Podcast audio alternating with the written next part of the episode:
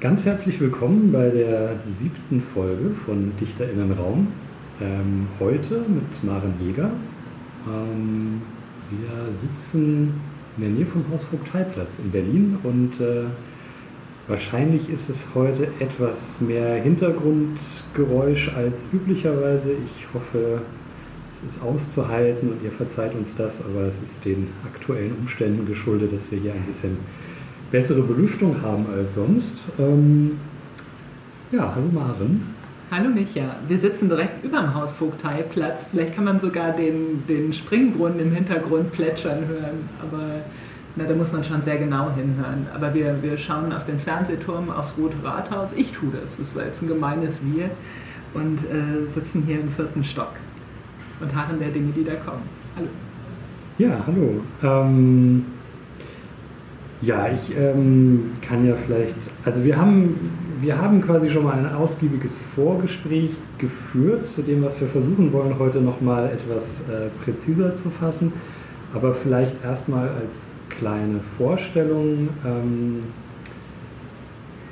wir haben uns mal kennengelernt bei einem Book Lounge bei Diaphanes, wenn ich das recht mhm. erinnere, genau. Mhm und hatten dann irgendwie äh, Kontakt aufgenommen und jetzt schon relativ lange diese Podcast-Aufnahme angeplant und zum Glück klappt es jetzt heute. Das freut mich Drei sehr. Jahre später, ne? Ich glaube, das war, war ja. 2017 ja, das Lounge. Stimmt.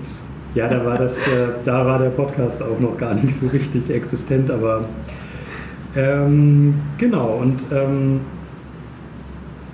du bist momentan ja Mitglied des Graduiertenkollegs Kleine Form an der Humboldt-Universität in Berlin ja. und arbeitest in diesem Zusammenhang an deiner Habil mit dem Arbeitstitel Brevitas. Ja, Brevitas, also der lateinische Ausdruck für Kürze, Kürze zwischen Ökonomie und Ästhetik. Und jetzt mittlerweile ist er auch mehr als ein Arbeitstitel. Ich habe mich schon, habe mich einigermaßen dran gewöhnt und habe auch den, den alten Arbeitstitel, den es mal gegeben hat, eine kurze Geschichte der Kürze, Short oder A Brief History of Brevity hätte noch ein bisschen schöner geklungen.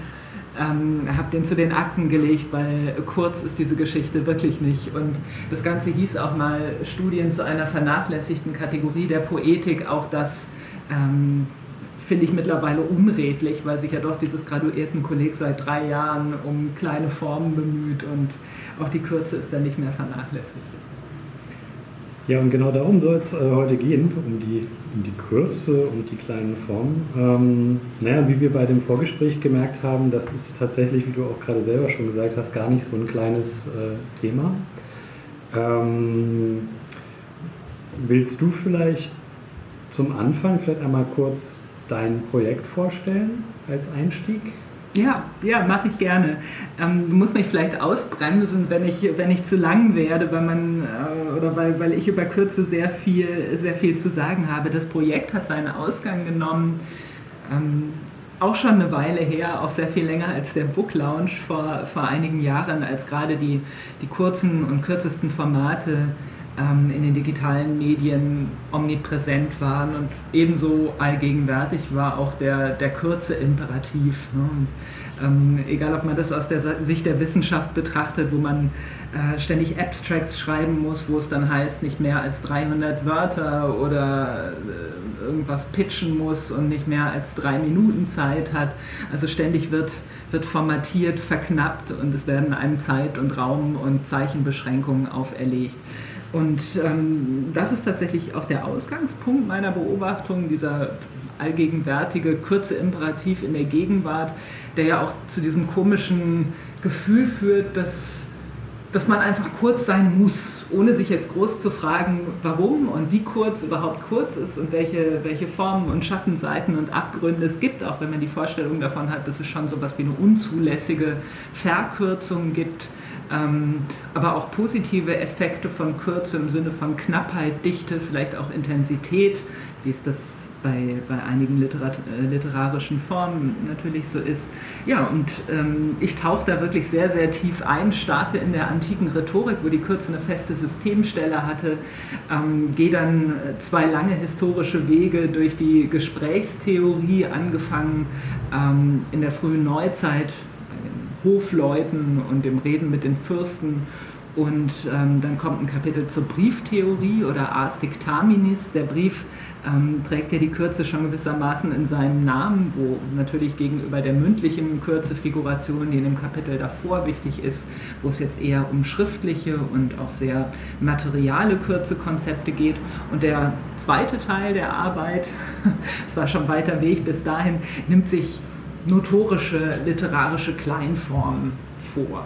Ja, da ist dann äh, beispielsweise der Aphorismus oder der, das Apophthegma ähm, einer, einer der Vorläufer oder das Epigramm. Ähm, natürlich auch die Lyrik in einem relativ großen Bogen, aber es geht auch um bestimmte Konstellationen wie Kürze und Komik oder Verkürzung und Verdichtung. Naja, und dann ist die Hoffnung, dass ich über den, vielleicht über diese, diese Lyrikschleife dann irgendwann wieder im 21. Jahrhundert und auch ähm, mit einem etwas vertiefteren oder geschärften Blick ähm, bei den digitalen Kurzformaten wieder ankomme. Nach vielen Seiten.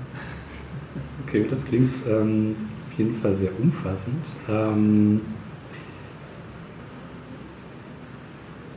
also vielleicht, wenn, wenn du dazu Lust hast, das würde mich auch mal interessieren, weil du sagst, du fängst im Prinzip mit der, mit der altgriechischen Rhetorik an mhm. und dem Konzept von Kürze. Ähm, was, was ist dieses Konzept? Also was, ähm, würdest du sagen, es hat heute noch ähm, eine, eine, Bedeutung oder Bestand? Ist das, äh, inwieweit kann man das noch anwenden auf so digitale Themen vielleicht? Ja, ähm, also in der, in der griechischen und römischen Antike gibt es zum einen mal die Krux, dass viele von den Theoretikern Kürze gerne gefasst haben als ein nicht mehr, nicht mehr als nötig. Ja? Also mhm. Kürze ist keine eben nicht diese, diese quantitative Größe, ne, das habe ich gerade gesagt, nicht mehr als 300 Wörter, nicht, mehr als, nicht länger als drei Minuten, sondern es wird von einer unbestimmten, unterbestimmten, einem richtigen Maß des Nötigen ausgegangen. Wo man sich natürlich fragen kann, wer entscheidet überhaupt darüber, was nötig ist. Der, der Redner, also weil, ne, es, geht um, es geht um gesprochene Sprache, es geht um die Rede, das Paradigma ist da lange Zeit die Gerichtsrede, oder der Zuhörer, das Publikum bei der Gerichtsrede natürlich der Richter. Und ähm, die alten Römer hatten schon eine ganz gute, realistische Vorstellung von ihrem Publikum, ähm, gerade im Hinblick auf diesen Richter, wo dann gesagt wird, naja, das ist oft ein einfacher Mann und der hat wenig Zeit und der wird dann, äh, wird dann irgendwie ausgesandt und versteht vielleicht auch nicht immer alles, was er da zu hören bekommt, deswegen muss man besonders deutlich sein, sagt gerade Quintilian, Cicero hatte etwas rigidere, kurze Vorstellungen, aber ähm, die Deutlichkeit ist ohnehin eine der, der Schwestern der Brevitas, also Perspicuitas und Brevitas erscheinen immer im im Paarlauf und bestimmen einander auch. In dem Moment, wenn es undeutlich ist, ähm, muss man wohl zu kurz gewesen sein, also hat äh, ne, zu wenig gesagt, also gerade das Nötige verfehlt.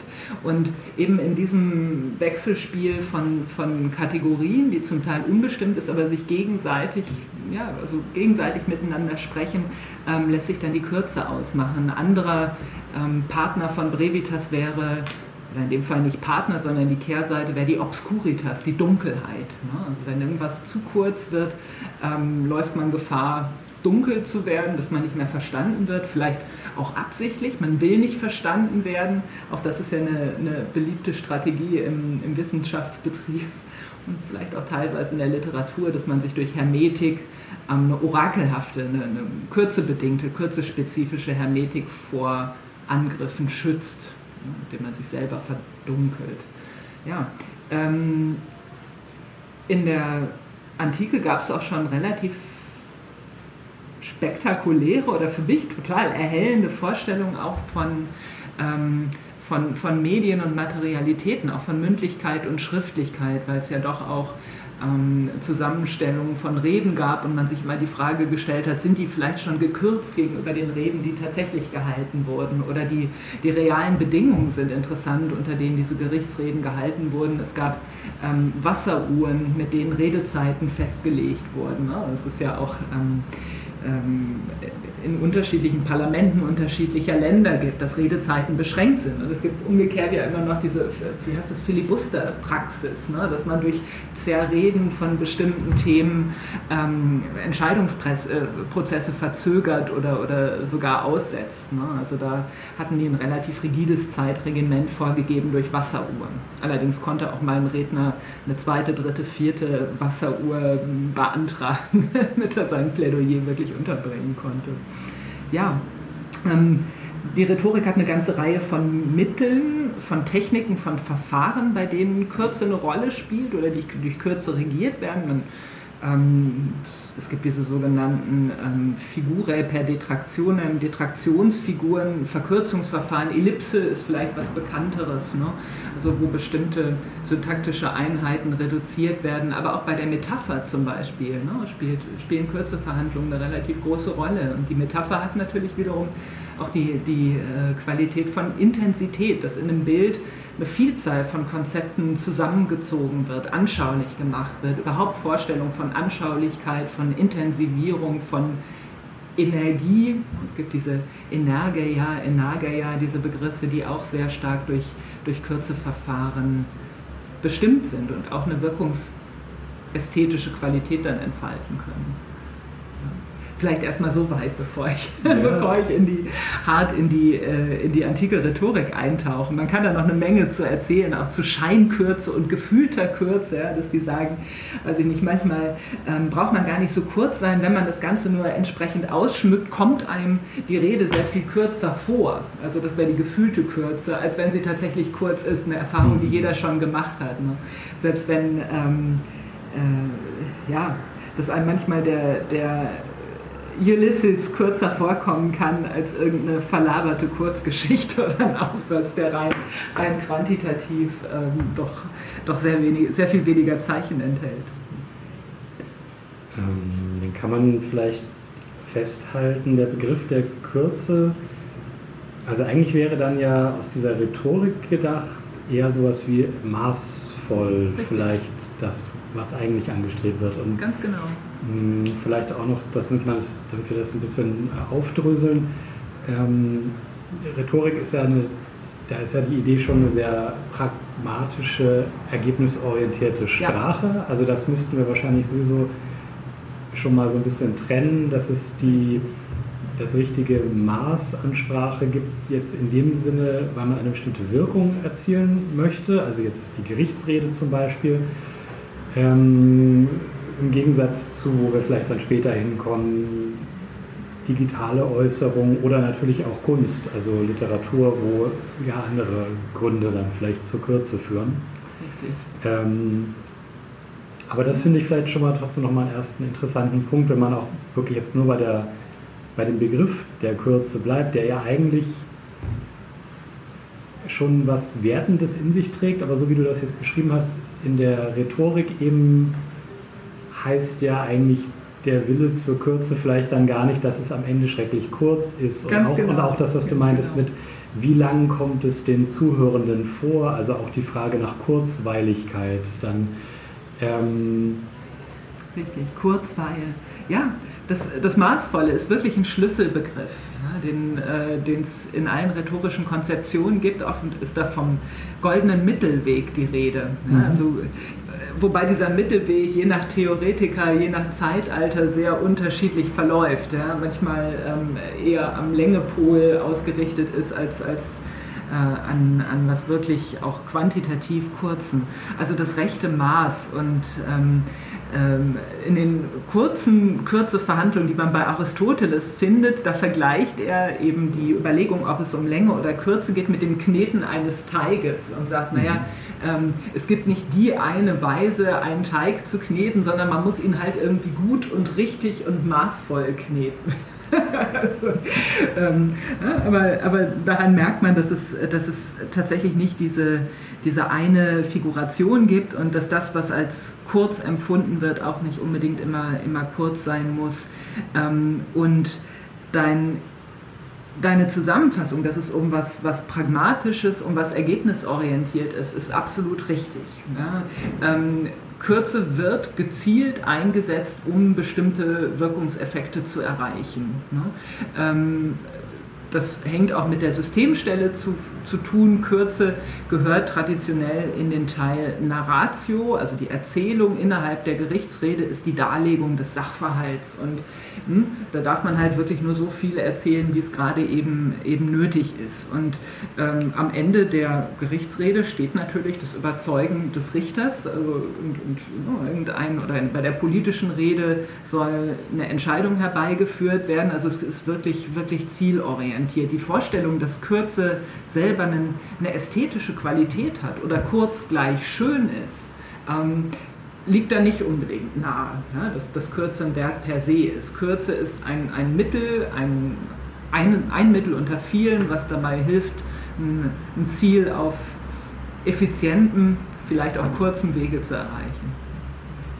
Gibt es denn aus der Zeit auch Aufzeichnungen, die sich halt nicht mit der pragmatischen rhetorischen Sprache beschäftigen, sondern halt dann mit dem Gedicht? Also kenne mich da jetzt in der Zeit nicht so aus, aber ich habe das Gefühl, der, der Trend ging doch da eher zum Epischen, oder?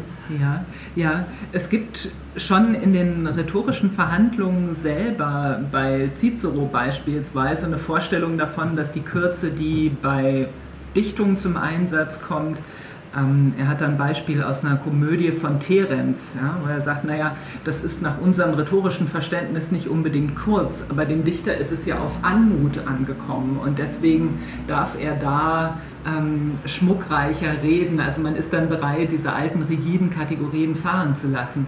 Und es gibt aber auch durchaus Vorstellungen davon, ähm, jetzt, nicht in, jetzt noch nicht bei, bei Cicero oder bei Quintilian, aber bei einem, einem Autor, der Pseudo-Demetrius heißt, ähm, eine Vorstellung davon, dass diese Kürze einen eigenen Wert hat. Und bei ihm ist das Spannende, dass er Kürze mit dem Atemrhythmus eng führt ja, und auch auf bestimmte syntaktische Einheiten schaut, Kommata, Cola, Perioden. Und ähm, sein Beispiel ist das eines Flusses. Und er sagt, dieser Fluss ist ein kleiner, gewundener Fluss und die Darstellung eines, dieses kleinen Flusses bedarf kleiner Cola, kleiner syntaktischer Einheiten. Also es ist irgendwie ein Nachahmungskonzept da, die Sprache ahmt die Natur, ahmt die Realität nach und ähm, macht das, indem sie ja, deren Eigenschaften übernimmt, in dem Fall eine Kürze. Und da gibt es tatsächlich eine Vorstellung davon, ähm, Charis heißt es, ja? also das, das ist eine, eine spezielle Schönheit des Kleinen, ähm, die auch wirklich nur dem, dem, dem Kurzen und dem Kleinen zu eigen ist, die nichts Monumentales haben darf oder, oder Gewaltiges oder Wichtiges. Und es gibt natürlich daneben diese, diese Intensitätsvorstellungen, die ähm, aus der Rhetorik auch in die Poetik wandern. Wie gesagt, diese Überlegungen zur Metapher spielen da eine Rolle. Es gibt eine Konzeption auch der idealen Form, die Aristoteles in der Poetik entwickelt, das Eusynopton ähm, oder auch das Eumnemoneuton, das die schöne Form oder das gut zu merkende. Ja, also da hat man schon wie eine Art Kontur um irgendwas, was, was eher klein ist als ähm, gewaltig oder ausladend. Ja, ich glaube, sein Beispiel ist auch ein Tier oder ein Monster. Wenn man irgendwie da nur den Schwanz sehen kann, dann ist das ja ganz schrecklich, wenn man das nicht in, in Gänze erfassen kann. Und das ist vielleicht auch wirklich wieder anschlussfähig an, an Gegenwarts- oder Alltagsüberlegungen, dass man sich manchmal auch mit einem Text wohler fühlt, wo man das Ende sieht, ja, wo man die Konturen, das Ende, den Umfang mit einem Blick und wenn ich mit einem Blick umfassen kann, so doch weiß, dass es irgendwann aus ist, ja, um sich darauf einzustellen. Vielleicht ist das auch der Grund, dass die Welt oder andere bestimmte Lesedauern angeben, damit man sich überlegen kann, ob man seine Zeit nicht ähm, schöner verbringen kann. Hm. Hm. Ja, aber da war jetzt, da war jetzt einerseits der Punkt, ähm, also das äh, hatten wir auch bei dem Vorgespräch ja schon, dass man die Ränder einer Sache sehen kann. Da habe ich auch nochmal drüber nachgedacht, was das eigentlich was das eigentlich genau bedeuten kann, was das mit der Rezeption macht. Also einerseits ähm, ja, würde ich das auf jeden Fall auch so sehen, dass wenn ich das Ganze erfassen kann oder eine Ahnung von dem Umfang des Ganzen habe, dann kann ich es irgendwie anders wahrnehmen, beziehungsweise der, der Lehrraum, also sozusagen alles, was nicht die Sache selbst ist, wird Mhm. spürbarer. Ja, Also es ähm, hat dadurch auch eine gewisse Offenheit. ja. Ähm, also so wie jetzt die, das Licht einer Lampe erst durch die umgebende Dunkelheit irgendwie Ja. zu etwas wird. Ich habe da nur so drüber nachgedacht, ausgehend jetzt, ähm, äh, jetzt vom Text weg und zum Bild hin, wenn wir über Formatgrenzen reden, dass es irgendwie mir so gegenläufig erscheint, weil zum Beispiel in der Fotografie oder auch im Film ja genau das auch ähm, ein wesentlicher Punkt ist, wenn ich vor einer Fotografie stehe, die so groß äh, ist an der Wand, dass ich die Grenzen nicht sehen kann, dann wird es ja quasi eine Simulation meiner optischen Wahrnehmung. ja. Und bei Sprache verhält sich das Immersives, ne? Genau. dass man reingezogen wird. Ja. Und das, das habe ich mich gefragt, ob das, wie du, wie du das sagen würdest. Also jetzt auch in Bezug vielleicht dann eher nicht auf pragmatische Sprache, sondern Mhm. auf künstlerische Sprache, Literatur zum Beispiel.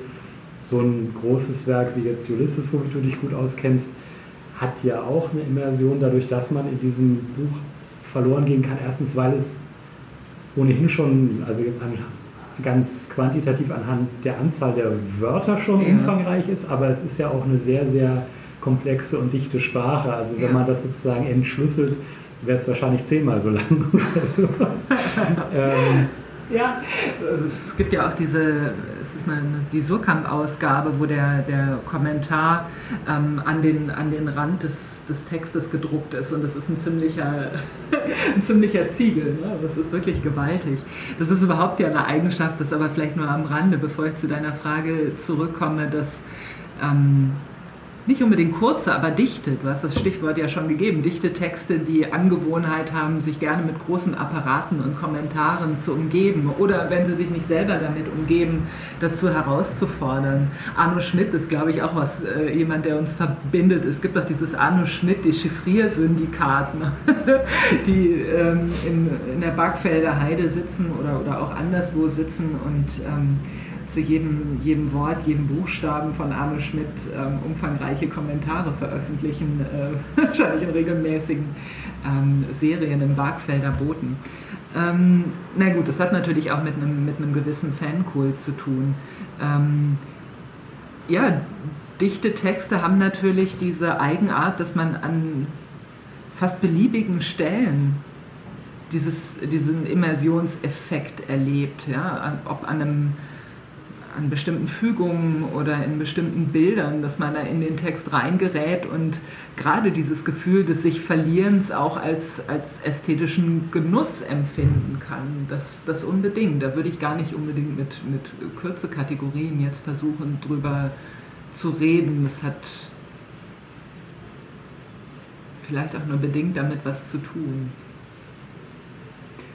ich hatte so einen Gedanken, wenn ich jetzt einen Text lese, der vielleicht nur eine Zeile lang ist, dann lese Ja. ich diese Zeile und dann ist der Text quasi fertig und ich habe Ja. den Nachhall, also den Ja. Sprachklang ja irgendwie im Bewusstsein und dann wird, dann verhallt das und mein eigenes Denken setzt ein, meine Assoziationen. Ja. Während wenn ich jetzt einen Roman lese, wird immer der Satz quasi von dem nächsten Satz eingeholt Ja. und mein Bewusstsein wird, da laufen die Sätze so hintereinander durch und mein eigenes Denken läuft irgendwie parallel dazu. Also mh, Ja, das heißt, wie die, die nächste Welle, die dich schon wieder davonträgt. Ne? Also als wenn man auch in, seinem, in seiner eigenen Rezeption diesen Leerraum um den Text hat und den selber füllen kann durch sein Nachdenken des, des kurzen Textes. Das ist, glaube ich, wirklich das, ähm, das Gute, auch das Reizvolle an, an kurzen, dichten Texteinheiten,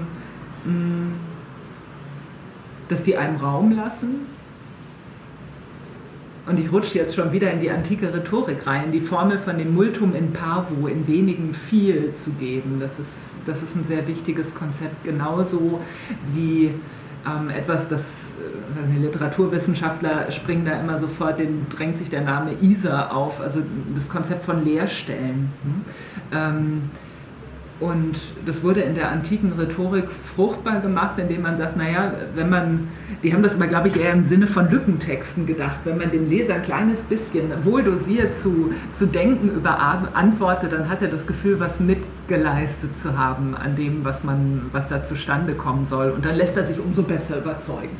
Also letztlich wieder das Ganze pragmatisch eingetütet. Ähm, aber gerade dieses ursprünglich rhetorisch-pragmatisch zielwirkungsorientierte Lehrstellenkonzept, das wird dann, wandert dann später in die, in die Poetik ein, ja, in dem wirklich auch der, der Rezipient ernst genommen wird und zu Nachdenken ähm, zur kognitiven, äh, ja, es gibt wie so eine Art Kontrakt, ja, also zur, zur Mitarbeit aufgefordert wird und indem ihm die Möglichkeit gelassen wird, in diesem, diesem Heilraum, den kurze Texte lassen, weiter, weiterzuarbeiten, weiterzudenken oder auch ähm, in, in Dialog einzutreten.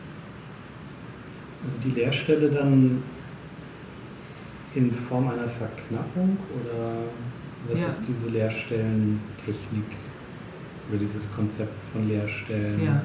Ähm, ich überlege jetzt, wie, wie, weit ich ausholen soll. Es gibt, äh, gibt ein, ein Entymem, einen verkurzten Schluss. Wenn ich jetzt ähm, gucken, ob ich sofort ein, ein Beispiel habe. Es gibt doch irgendwie dieses. Ähm, äh, da, da, da, verrenne ich mich jetzt. Das kann ich jetzt nicht, das kann ich nicht reproduzieren. Okay. also, ähm, aber ähm, durch, die, durch die Verkürzung von etwas, wovon angenommen wird, dass es, dass es alle wissen, ja, wird davon ausgegangen, dass die, die Zuhörerschaft einhaken kann und mit diesem Common Sense, diesem allgemeinen Wissen bestimmte Verkürzungen auffüllen können, für mhm. sich ersetzen können und damit dann aber auch sich bestätigt sehen. Das ist, äh, ist vielleicht auch ein rhetorisch-küchenpsychologischer Trick, zu sagen, mhm. naja, die können da irgendwie an einen allgemeinen Wissensschatz anknüpfen, der wird automatisch aufgerufen, da wird auch kein Risiko eingegangen in der antiken Rhetorik. Also dieses, was da ergänzt wird in den, in den rhetorischen Lehrstellen, da gibt es im Grunde nur eine richtige Lösung für. Ähm, aber wenn es dem Zuhörer gelingt, die in diese Lücke einzupassen, dann ähm, dann läuft's. Ähm. Dass es in dem Moment spannend wird, wenn, diese, wenn es für diese Lücken natürlich nicht mehr die eine richtige Lösung gibt oder wenn die Lücken größer werden oder es vielleicht gar keine Lösung oder, oder nur noch Aporien sind. Ähm, das steht, steht natürlich auf dem anderen Blatt. So spontan hat mich das jetzt ein bisschen an diese äh, Hebammentechnik halt erinnert, dass man so einen Ansatz gibt, den dann jemand zu Ende denkt und dann das Gefühl hat, die Erkenntnis aus eigener Kraft. Das ist es im Prinzip. Äh, Darf ich das Wort klauen? ja, das ist nicht von mir, das ist Hebammentechnik, ja. ist, äh, da bin ich jetzt unsicher. Ist das Platon oder Sokrates? Yes. Ähm, also das ist, ähm, ich habe das müsste ich jetzt nachgucken. Ich habe das damals in der Schule im Philosophieunterricht gelernt. ähm, da, da, also einer, einer von den beiden Großphilosophen hat diese Technik vorgestellt ja, und quasi ja. genauso, dass man, dass man einer anderen Person nicht die Lösung gibt, sondern ja. ihr so viel mitgibt, dass sie selber zur Erkenntnis gelangen kann und dann ist das quasi unter Hilfe, also wie die Hebamme das Kind zur Welt bringt, deshalb der Name ähm, äh, hat die andere Person dann das Gefühl, die Erkenntnis aus eigener Kraft gemacht zu haben und dann schreibt sie sich tiefer ein. Ja, aber das Kind kommt zur Welt und es, äh, es wird sich auch nicht dadurch, nicht großartig durch den Eingriff der Hebamme verändern, wahrscheinlich. Ne? Genau, also das müsste man nochmal nachlesen. Ich bin mir jetzt auch, muss ich leider gestehen, auch gar nicht sicher, wer, von wem das jetzt genau ist, aber das findet man sicherlich schnell heraus. Ähm, an der Stelle wäre es vielleicht ganz interessant, weil wir jetzt bei, wenn wir bei Auslassung und Verkürzung und auch solchen Motiven sind, dass man über so einen, einen Common Sense oder ich formuliere es vielleicht mal um, dass es auch natürlich, wenn wir jetzt, wenn wir das Kritische angucken, wenn wir in so affirmative Blasen gehen und uns vielleicht auch Populismus anschauen, also populistische Rhetorik, ähm, habe ich auch in der aktuellen Beobachtung total das Gefühl, dass die Verkürzung halt ein sehr beliebtes Stilmittel ist, also die auch viel zitierte Komplexitätsreduktion, alles scheint sehr, sehr komplex. Es scheint fast unmöglich, äh, wirklich Wahrheiten zu generieren, Gewissheit über irgendetwas zu haben, wenn man tief genug schaut, ist alles unendlich schwierig. Ähm, und im Populismus wird dann einfach, werden Sachen so verknappt und dadurch wird sich halt auch unangreifbar gemacht. Also jetzt vielleicht die die beliebteste Verknappung oder die maximale Verknappung ist dass Die, würde ich jetzt sagen. Die ja. machen das, die ja. tun jenes, äh, die da oben oder die, die hierher kommen oder die, die uns was wegnehmen, also diese ganzen Angstrhetoriken. Verknappung. Verkürzung in diesem Sinne hilft wunderbar dabei, die Welt zu ordnen. Ja? Und wie du sagst, Komplexität zu reduzieren, indem man Feindbilder aufbaut, Stereotype generiert, also Fronten klar macht und absteckt.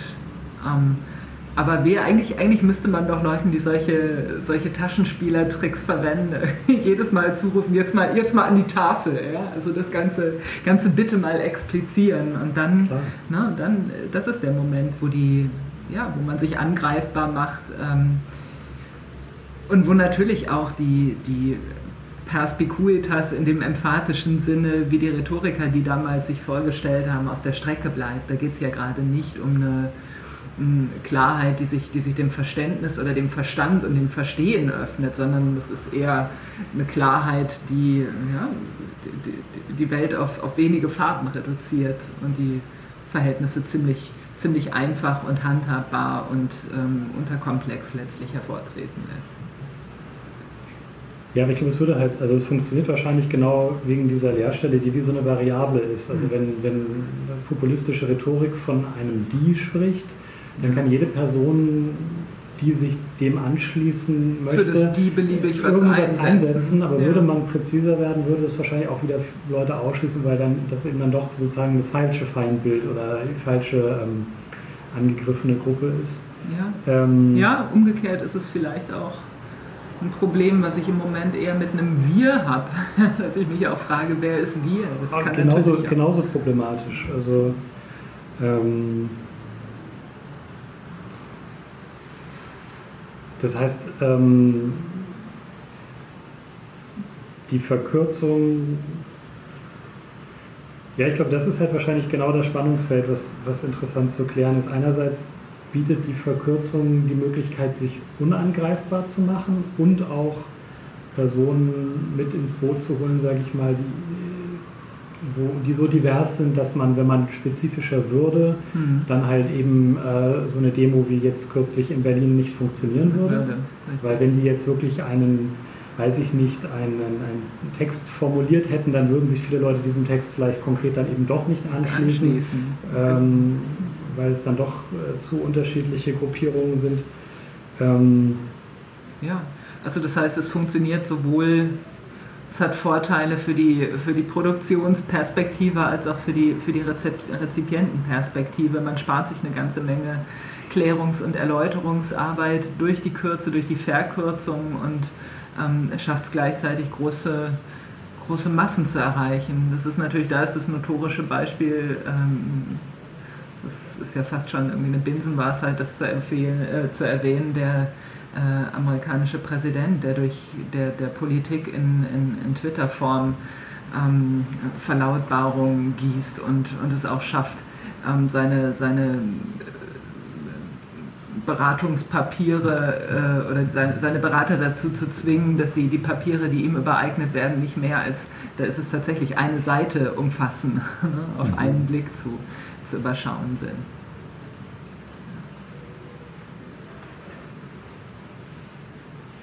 Ja, das ist ähm, da auch immer so hin und her gerissen. Also einerseits denke ich, es ist, es ist einfach eine gute, also ich meine jetzt nicht gut im Sinne von ich finde das gut, sondern eine gut funktionierende Strategie. Je weniger ich sage, desto weniger Angriffsfläche gebe ich unter Umständen auch, weil ja immer noch die Möglichkeit besteht, es im Nachgang dann noch weiter äh, auszuschmücken. Ja. Also wenn ich irgendeinen Satz äußere und du vertrittst deine Gegenposition, dann kann ich immer noch einen Satz hinten dranhängen und im Prinzip... Wenn du es kannst. Ne? Wenn ich es kann, klar. Ähm, aber ich glaube, diese, also das ist sozusagen eine, eine negative Sparsamkeit. Also ja. sozusagen auch, vielleicht wäre Geiz da fast ein besseres Wort. Also ein, also jetzt bei dieser Twitter-Politik immer nur so kurze, verknappte Statements rauszugeben, und oft ist es dann ja so, dann kommt die, der große mediale Aufruhr und dann kommt der nächste Tweet, ja, so habe ich das gar nicht gemeint, oder ein Tweet, der das Gegenteil sagt. Ja. Also auch diese komplette, diese komplette Arbeiten mit, mit Widersprüchen. Hier kann vielleicht auch, also und so stelle ich mir so ein bisschen diese wechselseitige Erhellung von Medienphänomenen der Gegenwart und der antiken Rhetorik vor. Ähm, in der Antike wurde die Fähigkeit, beliebig kurz über eine Sache zu reden, als Komplement der Fähigkeit gesehen, beliebig lang über eine Sache reden zu können. Ja, mhm. also wer das eine kann, kann das andere, aber auch umgekehrt, wer das eine kann, muss auch das andere beherrschen. Mhm. Ja, das ist die Voraussetzung. Also das ist ne, diese Möglichkeit nachzufragen ähm, und jemanden zu bitten, eine Sache noch mal länger auszuführen, das war, das war klar, das war gegeben. Das ist, ist ja so in der Selbstverständlich nicht, Selbstverständlichkeit nicht der Fall. Und derjenige, dem Geiz mit Worten vorgeworfen wird, der könnte das Ganze natürlich umkehren und sagen, na, das ist Sparsamkeit. Ja? Also mhm. es, es hat immer diese Kehrseite, die sich, die sich irgendwie durch spitzfindige Logik oder Heuristik, wie man, wie man will, ähm, dann nochmal widerlegen lässt.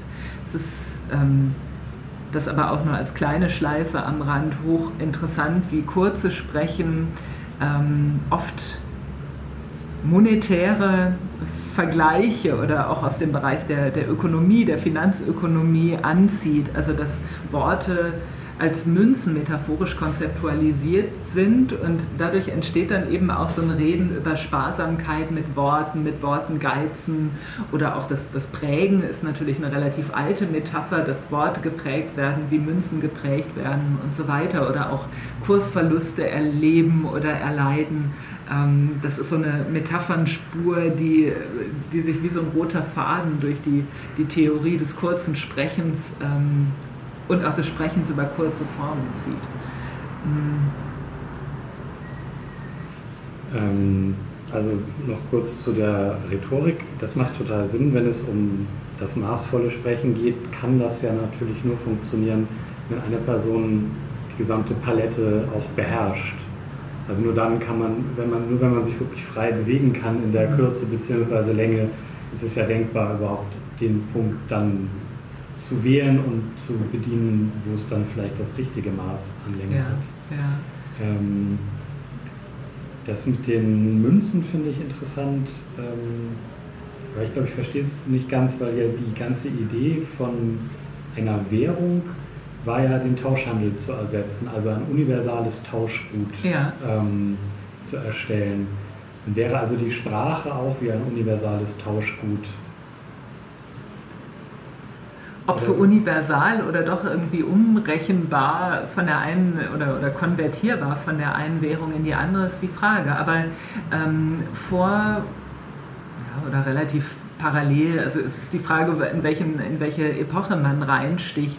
Aber gerade bei, der, ähm, bei meinen Überlegungen zur Rhetorik des Gesprächs, da spielt das Konzept des Tauschs ähm, eine sehr große Rolle. Und zwar nicht von heute aus reingesickert über Bourdieu beispielsweise, sondern ähm, in den Formulierungen der alten Theoretiker selber. Ja, dass man ähm, einen Tausch, sich einem, einem Tausch überlässt, der auf einer Gleichwertigkeit Gleichwertigkeit vielleicht auch äh, beruht. Das ist übrigens Knigge, so jemand, der diesen Wertbegriff des, des, ähm, der, der Sprache nochmal ganz, ganz prominent und auch, äh, auch wirklich sehr, sehr prägnant fasst. Ähm, und naja, es gibt natürlich Leute, die Münzen zu verteilen haben, die wertvoller sind als andere. Ja? Und ähm, dieses Reden über Kürze oder die Erlaubnis, kurz oder lang zu sprechen, ähm, zieht sehr oft Machtfragen an sich. Ja? Und ähm, man kann, und das, das ist so ein kleiner, kleiner Trick vielleicht auch in dieser Arbeit, anhand des, also die, die, das kurze Thema gewissermaßen auch als eine Art Sonde verwenden, um bestimmte soziopolitische Figurationen in bestimmten Zeitaltern auszuloten. Ja? Also indem man merkt, wer darf überhaupt unter welchen Umständen, unter welchen Voraussetzungen mit wem wie lange sprechen, wird möglicherweise ein hohes Maß an Devotion gefordert, was es erzwingt, viele Worte zu machen. Also man merkt es auch in der Kommunikation, immer in der E-Mail-Kommunikation mit Chefs ja heute noch gewissermaßen. Entweder ähm, schreibt man die erste Mail an jemanden und schreibt ultra lang und äh, macht viele verbale Verbeugungen, sehr geehrter, ja, und, ähm, es kann natürlich auch sein, dass man an einen viel Beschäftigten schreibt und darum weiß. Und, und beide Konzeptionen gibt es in der frühen Neuzeit. Also der, der äh, Fürst ist einerseits viel beschäftigt, der hat wenig Zeit, deswegen muss man sein Anliegen, wenn man denn überhaupt Gehör finden will, so kurz als möglich vortragen. Ähm, andererseits erzwingt es natürlich die Rangdifferenz, dass man schon sehr viel Wort Aufwand in dieses Tauschgeschäft einbringen muss. Also man hat nur, kann nur mit kleiner Münze zahlen, um dann eben eine, ähm, das, das Goldstück, und oft ist da wirklich von Edelmetallen die Rede, des, des Fürstenwortes dafür zurückzubekommen. Ne? Und ähm, ja, also wenn man, wenn man äh, einen Chef hat, der eher notorisch zeitknapp unterwegs ist, dann tut man gut dran, vielleicht auch auf Anrede und, und Grußformel zu verzichten in seinen E-Mails, womit wir wieder im 21. Jahrhundert wären. Ja, das ist ganz interessant. Also auch inwieweit das vielleicht in diese Debatte mit Redezeiten in Diskussionen oder so ein, einhaken kann. Ähm ja, also absolut. Also, also oder, ne, es gibt explizite Redebeschränkungen, Redebegrenzungen. Ähm, und man kennt ja Situationen, wo, wo es ein implizites Ranggefälle gibt oder wo Prominente anwesend sind, denen man schon mehr Redezeit einräumt, ja, wenn man denkt, okay, wir sind seinetwegen gekommen, jetzt soll er auch Raum und Gelegenheit haben zu sprechen, ja, während man doch wahrscheinlich dazu neigen würde, dem rückfragenden langen Redner ähm, irgendwann das Wort abzuschneiden, das Mikrofon wegzunehmen, den Ton abzudrehen, was auch immer. Ja, das weiß ich auch nicht, ob sich das, also das scheint ja dann auch in der Antike noch nicht anders, wenn es da auch schon die Wasseruhren gab. Also wahrscheinlich gab es nie einen Gesprächszustand, wo sich das organisch und natürlich immer so ergeben hat, dass die Leute ähm, nicht zu viel oder so geredet haben. Aber das, dieses Hierarchische finde ich sehr spannend. Also heutzutage wird ja viel darüber geredet, dass Personen, die sehr, sich sehr lange Redezeiten nehmen, ähm, sich also breit machen, mhm. sehr viel Raum in Anspruch nehmen und dass das eher eine dominante Geste ist. Ja.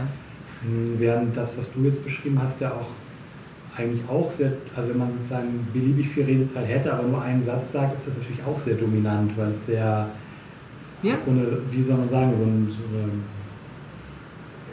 auch so eine Überlegenheit natürlich ja, ausdrückt. Ja, auch, das würde bei Donald Trump vielleicht dann greifen. Ganz genau, das er ist ja auch kulturell geprägt. Lange ausbreiten. Ja, also ne, und diese Vorstellung, dass das Gotteswort, das Gesetz, der Imperativ, ja, das sind ja kurze Sprachformeln oder Sprachformen oder Formate, die doch immer mit, mit Überlegenheitspositionen assoziiert sind, die sind kulturell bedingt oder, oder auch äh, ne, grammatikalisch bedingt, wenn ich vom Imperativ spreche, ähm, von sich aus kurz. Ja, und der, der, Mann der Tat macht wenig Worte oder sowas. Ne? Es gibt ja diese Vorstellung, dass die, ähm, oder in der Militärsprache ist, ist das kurze Reden äh, ein Zeichen, Zeichen von Macht. Ne?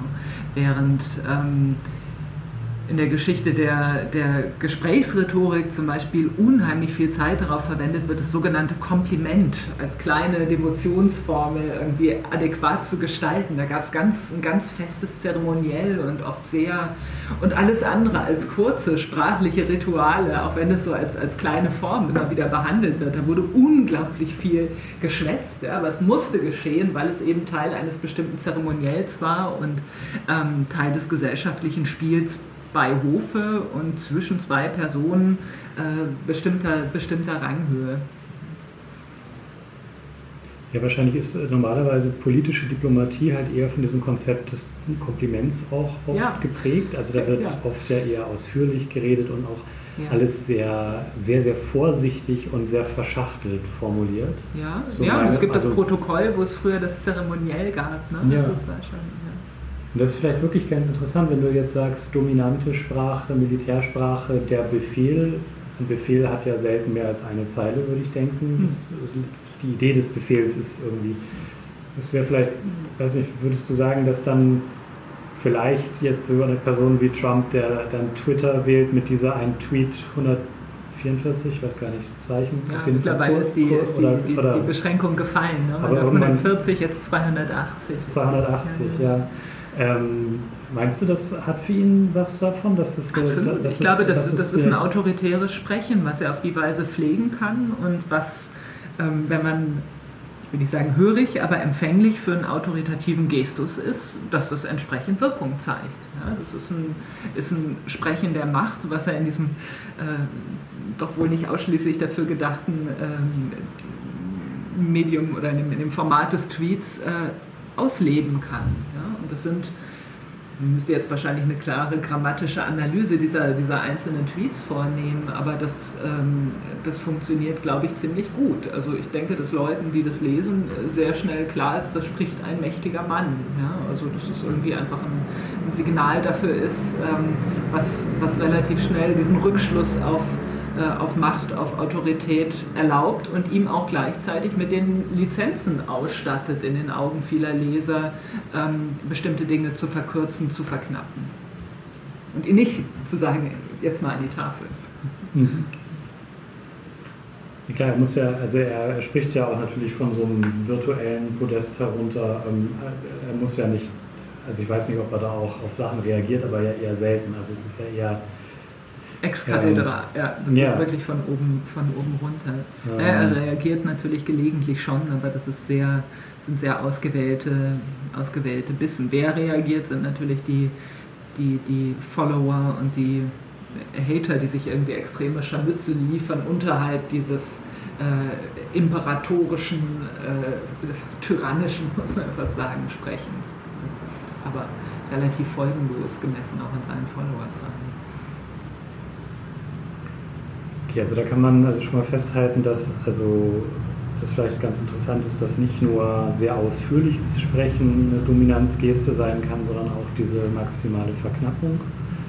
Ähm, jetzt vielleicht mal von so Machthierarchien weg. Hm, Gibt es ja auch den Punkt der Informationsökonomie. Also wie viel Zeit haben Personen etwas zu lesen oder wie viel Zeit wollen sie sich nehmen, ist vielleicht besser formuliert. Und ich denke mal ganz, da kommt man dann auch nicht dran vorbei, wenn wir jetzt ins Digitale gucken, ist dieses Too Long Didn't Read. Ähm, ich hatte das ist vor ein paar Tagen, wo ich schon fast ein bisschen irritiert war, da bekam ich eine Mail mit einer technischen Frage auf einer Mailinglist und die Mail hatte, keine Ahnung, vielleicht 150 Wörter oder so, also mhm. gar nicht schrecklich mhm. lang. Wurde aber sofort schon als und, zu lang markiert? Nee, wurde gleich eingeleitet von der Person, die die Mail geschrieben hat, mit einem Too Long Didn't Read Absatz, wo ich schon so dachte, ja, das ist schon interessant, dass die Selbstwahrnehmung schon so ist, eine Mail in der Länge kann ich niemandem zumuten. Ja. Kleine Buchkonzert draußen. ähm, da wird das gleich vorangestellt. Also auf jeden Fall finde ich, ist das so ein, ja, ist das so eine Formulierung geworden und ähm, Hupen ist auch das kurze Signal, irgendwie fast imperativisch, so Machtausdruck. Ich hupe, weil ich es kann. ja. Ist, ja, ja, aber die. Schrei. ein Schrei, das ist einfach nur der Schrei. Aber diese Beobachtung, dass man, dass man dazu neigt, sich selber immer mehr zu verkleinern, zu verkürzen, zurückzunehmen. Ähm, da ist, da ist durchaus was dran, würde ich sagen, wenn man sein eigenes Mailverhalten beobachtet. Natürlich ist man ähm, auch imstande, sich in der, in der Position des, äh, ne, in, die, in die Position des, des Lesenden rein zu versetzen und zu sagen, okay, will man das jetzt wirklich? Aber auch da ähm, ist, äh, neigt man dazu, fast schamhaft ja das eigene, eigene Sprechen irgendwie runter zu, runter zu schnippeln und zu beschneiden. Ähm, es ist die Frage, ob man dadurch ob es irgendwie Freiräume gibt, wo man sich andernorts ausleben kann. das, was man in der, in der einen Mail einspart und mit Too Long Didn't Read markiert, ähm, wo, wo der Text hingeht. Ob man sich einfach seriell versendet, indem man einfach 100 40 Mails schreibt, die man alle mit dem gleichen Absatz, äh, ne, mit der gleichen Triggerwarnung gewissermaßen versieht. So ist es ja im Grunde zu, zu sehen. Ne? Also Länge, äh, Vorsicht, äh, wer, wer, das liest, der muss damit rechnen, dass es jetzt echt lang wird, ähm, auch wenn es dann gar nicht so lange ist am Ende. Ähm, oder ob man wirklich einfach nur noch ganz wenig und ganz kurz schreibt, weil man und warum tut man das? Weil man glaubt, die Leute, die es lesen, haben vielleicht noch 200 andere dieser Mails oder haben prinzipiell wenig Zeit oder weil man zur Selbstverkleinerung neigt oder ist das eine, eine, Geste der Bescheidenheit? Wie hast du das eingeschätzt bei der Mail? Oder hättest du gerne mehr gelesen? Hat was gefehlt? Oder hat dich einfach nur diese Eröffnung irritiert? Also ähm, ich glaube, also ich habe das Gefühl, dass sich das irgendwie, also im Journalismus früher, ich weiß nicht, ob man das heute noch so nennt, da gab es immer so diese Mechanik, dass man gesagt hat, es gibt eine Headline, es gibt eine sogenannte Verkaufe oder Short Copy mhm. und dann gibt es den Artikel, die Long Copy. Ja. Oder auch in der Werbung oder so. Also es gibt den Slogan, dann gibt es vielleicht noch, oder beim Buch gibt es den Klappentext. Ähm, diese Form, und das gibt es ja schon lange, also mhm. diese dass man einem langen journalistischen Artikel eine Kurzfassung voranstellt oder oft auch eine provokante These. Ja. Also die sozusagen nochmal vielleicht die, eine gute Headline soll ja auch die Personen dazu motivieren, den Text zu lesen und die Headline wird ja oft dann noch gestärkt durch eine kurze Verkaufe, wie das dann ja auch ja. oft genannt wurde. Die Verkaufe heißt in der Wissenschaft immer der Abstract. Ja, genau. So. Und, und ich glaube, die, die Annahme, die ja natürlich da auch schon zugrunde lag, war wahrscheinlich Personen haben oft keine Lust, die Texte zu lesen. Und wenn ich etwas geschrieben habe, möchte ich ja, dass Leute das lesen. Und wenn ich jetzt auf eine Mailingliste ähm, eine Frage schicke, dann möchte ich natürlich eine Antwort bekommen. Ja. Und wenn das eine sehr lange E-Mail ist, scheint da ja eine Angst zu bestehen, dass sich das niemand durchliest, weil die Leute mhm. sagen, so die kriegen diese Mail in ihrem Arbeitstag und denken, oh, da müsste ich jetzt äh, zehn Minuten lesen oder fünf Minuten. Ja. Das mache ich, wenn ich mal Ruhe habe und das heißt ja dann meistens mache ich nicht ähm, weil es ja nicht eine Mail von einer Person ist, die man gut kennt, sondern es ist so irgendwie so irgendeine Mail und so. Und ich glaube. Das ist doch komisch, wenn man sich die Mühe macht, das zu schreiben, dann will man doch eigentlich, dass es gelesen wird, oder? Da irgendwie sofort so defensiv die. Genau, es hat ja was fast schon, ich weiß nicht, ob man das schon passiv-aggressiv nennen kann, aber es wird, es wird ja dem, also wird ja gleich schon sowas unterstellt, hm. allen Personen, die diese Mail bekommen dass es also sozusagen gleich eine notwendige Strategie ist, diesen Absatz voranzustellen, der halt irgendwie in zwei Sätzen schon mal anmoderiert, um was geht es in dieser Mail. Ja. Auf der anderen Seite kann man natürlich sagen, es hat auch was, was Wertschätzendes und was Pragmatisches, weil wenn ich eine technische Frage habe, kann ich die natürlich in zwei Sätzen formulieren und sagen, folgendes funktioniert nicht und dann kommt quasi für alle, die dann schon mal denken, das könnte ich potenziell beantworten, ja. Hm, die lesen dann den Rest und allen anderen erspart man die langwierige Lektüre, weil wenn ich gleich schon in diesem Vorabsatz natürlich feststelle, das ist ein Themenfeld, von dem ich gar keine Ahnung habe, dann muss ich den Rest ja auch gar nicht lesen. Ja. Ähm, Aber es ist doch interessant, dass, dass von Verkaufe die Rede war, was ja doch eigentlich impliziert, ich will was verkaufen, was sich nicht auf die Verkaufe selber beschränkt, sondern was danach kommt. Also, also Verkaufe will doch im Journalismus ja. teasern. Ne? Genau. Und was was man ja irgendwie machen würde, indem man, ne, wie du es gerade vorgeschlagen hast, das Wichtigste in zwei vielleicht noch in irgendeiner Weise gehighlighteten Zeilen zusammenzufassen. Das wäre eine Art von Selektionsmechanismus, ja? also dass man äh, eine Tür einzieht, wo man weiß, da marschieren eh nur diejenigen durch, die es richtig wissen wollen ja? oder die, die, die weiterhin im Spiel bleiben und die anderen. Ne? Ist das dann nicht vielleicht eher näher an dem Abstract in der Wissenschaft? Das hat ja jetzt auch, äh, das ist ja auch eher unspektakulär, oder? Also der, der Klappentext soll ja motivieren, das Buch zu kaufen im Buchladen, weil... Schön, wie wir jetzt irgendwie bei kurzen, das sind ja auch alles, doch es sind alles eigentlich Verkaufsformate. Ich meine, man muss sich als, als Wissenschaftlerin schon ziemlich darüber im Klaren sein, dass äh, viele Lektüren äh, vielleicht noch nicht mal bis zum Ende des Abstracts kommen. schon bei dem, bei dem Titel oder dem Veröffentlichungsorgan, oder dem Publikationsorgan entscheiden, ob man überhaupt der Sache noch einen zweiten Blick schenkt. Ähm, das ist auch ein gewisser Defetismus, der sich da natürlich breit macht. Ähm, aber jetzt habe ich den Faden verloren. Ähm, ja, als ob das Abstract vielleicht schon erstmal eine sehr neutrale Zusammenfassung ist, im Idealfall. Ja, ja. Ähm, da gibt es, denke ich, ganz unterschiedliche Herangehensweisen. Ähm, und das ist wahrscheinlich auch einfach eine Frage des, ja, das hat vielleicht was auch mit Strategie, Kalkül und Talent zu tun, ob ein Abstract als, als Teaser sich als Appetitmacher für den, für den Text versteht oder wirklich als Verdichtung, der sagt, wenn du mich alleine liest, ähm, hast du im Grunde das, dann brauchst du dir irgendwie diese 20 Seiten, die da jetzt kommen, nicht nochmal anzuschauen. Und ich gehe gerade, also in meinem, in meinem Kopf laufen gerade unterschiedliche kurze Textsorten, die eben entweder wirklich diese Funktion erfüllen wollen, ich gebe dir das Substrat von was längerem, du kannst mich mit nach Hause nehmen und dann irgendwie dich, dich wichtigeren oder schöneren oder was auch immer Sachen zuwenden. Oder ich möchte, dass du, dass du mich wirklich in, in aller ja, dass, du, dass du damit den Einstieg findest in was Längeres, was dann kommt. Ne? Also es gibt die U4 zum Beispiel, irgendwie diesen, diese Umschlagseite, diesen Klappentext von Büchern. Ähm, was mich jetzt gerade hier am Bildschirm beschäftigt hat, war der Ankündigungstext für, für Hochschulseminare. Ja? Das ist natürlich ein echter Werbetext. Also ich weiß nicht, ob es Kollegen gibt, die die Ankündigungstexte schreiben. Man muss ja versuchen, den äh, Seminarverlauf und die Ziele und irgendwie die Agenda von einem halben Semester, äh, von einem halben Jahr, von einem Semester in, in zehn Zeilen zu verdichten, hat so eine ungefähre Vorstellung davon, was man davor hat und wo man gerne hinkommen möchte und hat doch diesen Beruf, dieses Berufsethos, dass man eigentlich will, dass sich mindestens 1000 Leute anmelden.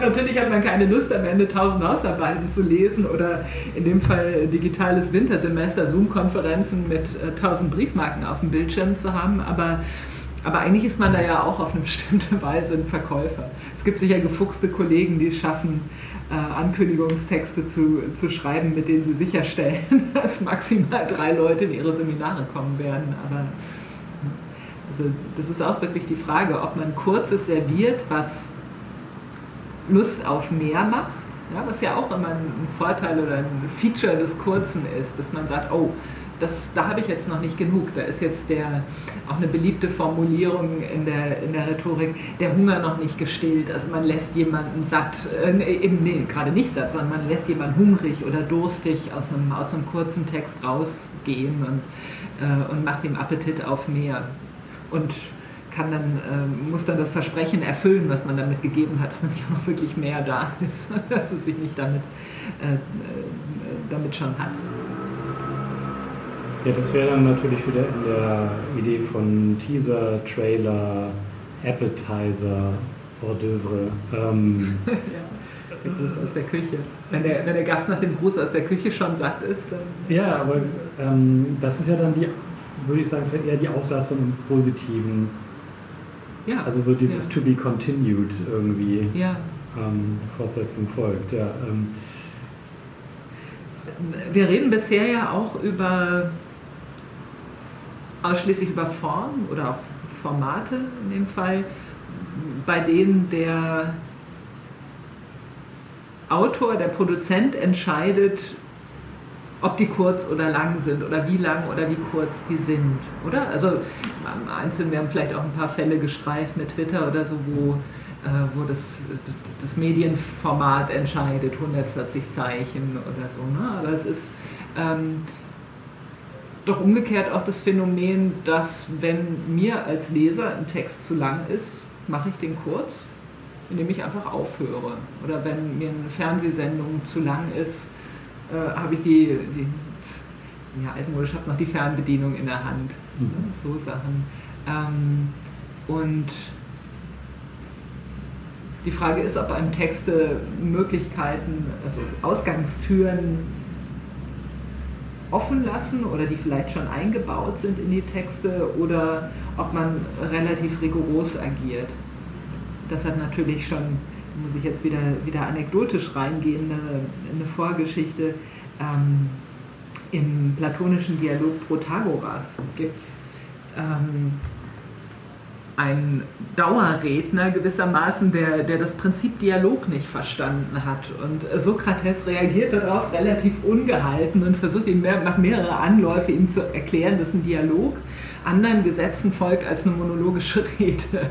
Ja, als es irgendwie nichts, nicht funktioniert und auch Hinweise auf die, auf die Lakedämonier, auf die Spartaner, also Kurzreden halt ähm, auch ein faszinierendes Thema, wird ja oft äh, ne, in bestimmter Weise auch als Nationalstil oder so auch verfasst. Das hat manchmal, kann auch ganz, ganz ungute äh, Aspekte nach sich ziehen. Na naja, gut, also auf jeden Fall dieses... Ähm, dieser, dieser Protagoras, der kapiert es einfach nicht und was Sokrates dann macht, ist, er schickt sich an zu gehen. Ja? Also er seppt quasi weg und wird dann von, äh, von, den, von den Umstehenden äh, bewogen, dann doch irgendwie da zu bleiben und so weiter. Aber er sagt, okay, ähm, ihr seid jetzt quasi meine, meine Kürze- oder Länge-Instanz, äh, liebe Zuhörer, und wenn Protagoras jetzt schon wieder irgendwie meint, er müsste lange Reden halten, dann, dann gehe ich wirklich.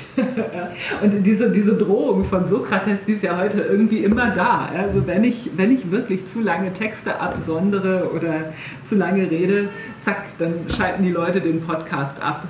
ich bin jetzt still. Das finde ich immer einen sehr interessanten Punkt, dass sozusagen äh, es immer diese, diese Möglichkeit gibt, einfach abzuschalten, das Buch zuzuschlagen. Ähm, den Sender zu wechseln. Also, ja, aber das ist wahrscheinlich ja der, der Kerngedanke von der Aufmerksamkeitsökonomie, dass man einfach davon ausgeht, dass die meisten Personen heute keine lange Aufmerksamkeitsspanne mehr haben, was ja erstmal eine Unterstellung und irgendwie kulturpessimistisch ist, wo ich gar nicht sicher bin, ob das stimmt. Aber es wird halt immer so bedient. Ähm, es wird immer gesagt, ein Antonioni-Film guckt sich heute keiner mehr an, da passiert nichts, das ist viel zu lang. Ob das so ist, keine Ahnung. Wie auch immer. Aber ähm, das, das, das könnte, könnte man auch drüber reden, ob es nicht bestimmte Gegen, Gegenbewegungen, Gegentendenzen oder auch Widerlegungen sind dieser, dieser Unterstellung der kurzen Aufmerksamkeitsspannen, dass ja gerade nicht nur Kürze total en vogue ist, sondern auch bestimmte epische Längen. Also es, weiß nicht, in den letzten Jahren haben wir ziemlich viele tausend Seiten Romane erlebt und ich habe weiß nicht, war das irgendwann auf der Leipziger Buchmesse, war das, glaube ich, irgendwie unter Twents ziemlich schick. Ähm, wie heißt von, von Peter Kurzek gab es dieses das Vorabend oder wie heißt es, so ein ziemlich dicker und dieses dicke rosane Buch unterm Arm durch die Gegend zu tragen. Ne? Oder, oder auch die ähm, diese riesigen Serienepen, die in gewaltigen Bögen erzählen, weiß es nicht. Es kann natürlich sein, dass Leute, die irgendwie so segmentieren, aber dann braucht man relativ gute, ein gutes Gedächtnis, um sich dann hinterher wieder reinfädeln zu können. Und solche Dinge wie, weiß es nicht, Binge-Watching, da schafft man sich einfach schon relativ lange oder große Räume, um lange Rezeptionsspuren gemeinsam zu gehen oder alleine zu gehen oder wie auch immer. Ja, das ist interessant, dass es einerseits diese freiwillige äh, Selbstbeschränkung oder Verknappung mhm. gibt, weil man das Gefühl hat, ähm, ich kann das niemandem zumuten, das ist zu lang. Das führt dann dazu, dass die Leute abbrechen und wegschalten und es nicht zu Ende lesen. Daraus folgt dann dieses Too Long Didn't Read. Ähm, und auf der anderen Seite, ja, wie du gerade sagtest, ähm, verbringen Leute ganze Wochenenden damit, sich Fernsehserien anzugucken. Und aber auch, auch bei Büchern, ja, ich denke auch, das ist so es hat ja aber auch immer so ein bisschen was, habe ich das immer so wahrgenommen. Unzeitgemäßes? Nee, auch so ein bisschen was Elitäres ja. und zwar beide Enden des Spektrums. Also sowohl dieses, ich lese irgendwie ein Gedichtband und ich lese so diese zehn ultra kurzen Gedichte und das ist halt schon sehr sophisticated oder ich habe halt jetzt mal auf der Suche nach der verlorenen Zeit gelesen, alle Bände. So, weil das, das sind ja beides so. Das eine ist dann so, ich bin durch die Berge gewandert und habe große Dinge erlebt und das andere ist irgendwie, ich weiß nicht so genau. Ich habe zwei Stunden eine Margarite oder eine, eine Ameise beim Erklimmen einer Margarite beobachtet. Ja, genau. Also irgendwie haftet ja sozusagen in beiden Extrempunkten ja. auch sowas an, was irgendwie so aufgeladen ist mit viel so, weiß ich auch nicht genau was. Ähm, das ist interessant. Und das dazwischen ist erstmal unspektakulär. So ein 300-Seiten-Roman, das ist halt so ein Roman. Ne? Mhm. Die meisten haben halt so um die 300, 400 Seiten. Dann stellt sich ja erstmal so die Frage, taugt der was? Aber nicht so sehr, das ist jetzt erstmal nicht so. Ja. Ähm, es ist aber also auch vom, vom Aufmerksamkeitskalkül, ich glaube, wenn man einen 1000 Seiten Roman hinlegt, dann kann man doch heute egal ob man sich vorher im Betrieb schon einen Namen gemacht hat, davon ausgehen, dass das schon allein durch die schiere Länge den einen oder anderen Kommentar rauskitzeln wird, oder? Also gibt es viele, viele Riesenromane, die, die einfach verschwinden?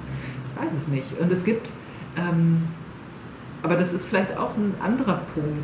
Warum gibt es auf der einen Seite dieses Zelebrieren des Kleinen, was ja auch gerne, ich lese diese zehn exquisiten Gedichte oder ich lese jetzt ein Rilke-Gedicht und vorher äh, kaufe ich mir eine ganz besondere Zigarre und mache den äh, Whisky auf und setze mich in meinen Lieblingssessel und warte, bis der Mond äh, voll ist oder weiß der Teufel was und bis ich voll bin. Und äh, dann lese ich dieses eine Gedicht oder eben dieses, ähm, ja, dieses, dieses umgekehrt zelebrieren, was vielleicht auch manchmal was von ähm, ja, einem Verschlingen oder einem Gefräßigen von diesen Riesen Riesenwerken zu tun hat. wie, wie lässt sich das auseinanderdröseln? Ist es eine Typfrage oder ähm, ist beides gleichermaßen zeitgemäß oder unzeitgemäß oder eine Vielleicht Flucht ist- in irgendeine Richtung? Vielleicht ist es beides der Luxus, sich Zeit zu nehmen, also das, das Verschwenderische, weil, weil das Narrativ wäre ja niemals, ich lese mal kurz das Rilke-Gedicht, das dauert ungefähr eine Minute und zwölf Sekunden, bis ich es fertig gelesen habe. Ja, und dann gehe ich jetzt wieder Game of Thrones weiterschauen. Ja, das wäre was. Ähm. Lese, Lesedauern über in der neuen, äh, Also da schwingt, ja, da schwingt ja dann mit die tagelange Kontemplation und das Wiederlesen und weiß ich nicht. Genauso wie halt der, der, den Epos zu lesen einfach, einfach sagt, ich habe die Zeit oder ich nehme mir die Zeit, ich kann irgendwie ein paar hundert Stunden irgendwas lesen. Ja. Ähm, ja, keine Ahnung. Also da ist das wahrscheinlich vielleicht ähnlich, bin mir nicht sicher. Hm. Ja, wo wir jetzt schon bei Rilke sind, ähm, weil das ja auch so ein bisschen unter anderem Thema des äh, Podcasts ist, ähm, wir haben ja jetzt relativ viel über dieses, also wir haben über pragmatische Sprechen, über Rhetorik geredet. Ähm, jetzt sind wir ja so ein bisschen in der Literatur, also irgendwie im, im Freien nicht so sehr ergebnisorientiert oder das kann man auch vielleicht, ist das gar nicht so gut damit. Also Zwischen Ökonomie und Ästhetik. Jetzt kommen wir auf die Ästhetik. Jetzt kommen wir auf die Ästhetik, genau. Und ich meine, also ergebnisorientiert ist das ja vielleicht trotzdem, kann man Ja. ja, aber ähm, Die Ergebnisse sehen anders aus. Es wird nicht ein Kunde von einem Produkt überzeugt, kein Richter, kein, kein Richter, der schwer von Begriff ist, irgendwie von der Unschuld ähm, eines, eines Verdächtigen überzeugt und so weiter. Hast du da ein Gefühl zur Kürze, Länge oder auch vielleicht das richtige Maß, um jetzt nochmal dann in die, in die Rhetorik, also für einen, für einen künstlerischen Text, wie würdest du da, wie würdest du da so die, die Positionen abstecken? Jetzt zwischen, weiß ich nicht, ähm, Das Nötige soll ich bestimmen, soll ich es beziffern? Ist Nee, es- das, nein, nein, das, das ich gar nicht. Nein, nein, ich meine, Ja. ähm, wie ist so dein Gefühl dazu? Was, was ist vielleicht, ja, was ist die qualitative Differenz zwischen dem, ja. dem Ilse Eichinger One-Liner-Gedicht und, weiß ich nicht, Zettels Traum von Arno Schmidt oder so? Also, wenn, man, wenn, man, wenn das überhaupt zwei Punkte Ja. eines Spektrums sein könnten, kann man ja auch andere wählen, aber nur so, weiß nicht, wie Arno Schmidt dazu stehen würde. Ne? Wobei der hat, glaube ich, Lyriker gehasst. Ne? Der hat irgendwie gesagt, das sind die, die Kurzstreckenläufer unter den Wortbastlern. Der, Echt? Hat ja, der Lyrik war, obwohl er ja selber irgendwie mit, mit so merkwürdigen, hast du die mal gesehen, so pseudoromantische, nee, das waren keine Gedichte, das waren, glaube ich, kurze Prosatexte, oder? Wo irgendwelche Eich, Eichkätzlein, Nüsslein beim Mondlicht. Äh, Ich kenne so Texte über Heuballen, der hat er ja auch fotografiert. Da gibt ja so, der hat ja auch sehr viele Fotos gemacht, da hat er sehr viel so gestapelte Heuballen fotografiert. Der hatte Ah. schon irgendwie einen äh, Sinn auch für einen Sinn für Eigensinn. Aber ich glaube, diese, diese Fotosachen, die Das- kamen doch eher später. Also nur diese ganz Ja, frühen Sachen sind halt irgendwie so total romantisch, epigonal, unerträglich. Nee, die kenne ich nicht. Aber die, die Frage nach der, nach der qualen, qualitativen Differenz. Ähm,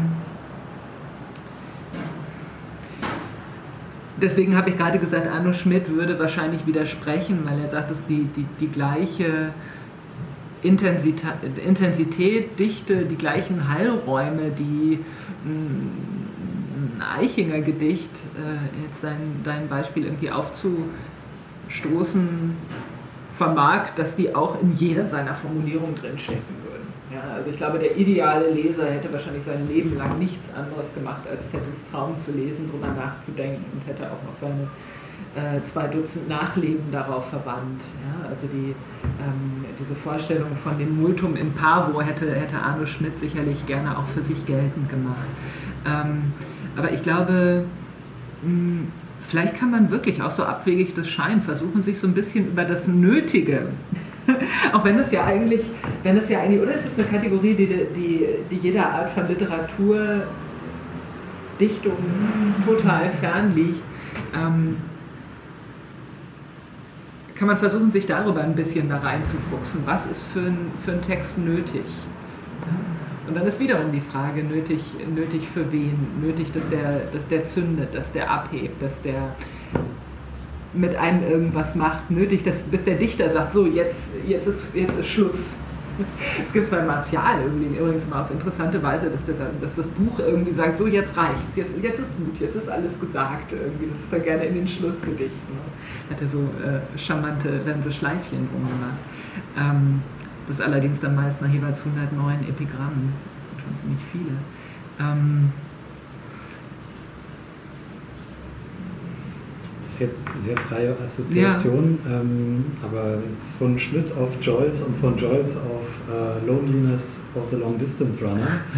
ähm, ich weiß nicht, warum mir das jetzt einfällt, aber ist das. Der Kurzstreckenläufer war der. Ja, genau, genau. Ja, ja, genau. Ähm, das, also was ich bei, bei, bei Schmidt und Joyce ja schon so das Gefühl habe, das ist ja so fast also auch wenn es dann sowas wie so eine Schmidt-Dechiffriergruppe gibt, es ist ja fast wie so eine religiöse Praxis, also wie früher dann die, die, die ähm, ja, weiß ich nicht, christlichen oder auch anderen äh, Mystiker dann irgendwie Bücher und Bücher über einzelne Sätze aus der Heiligen Schrift geschrieben haben und immer diese Auslegung und so.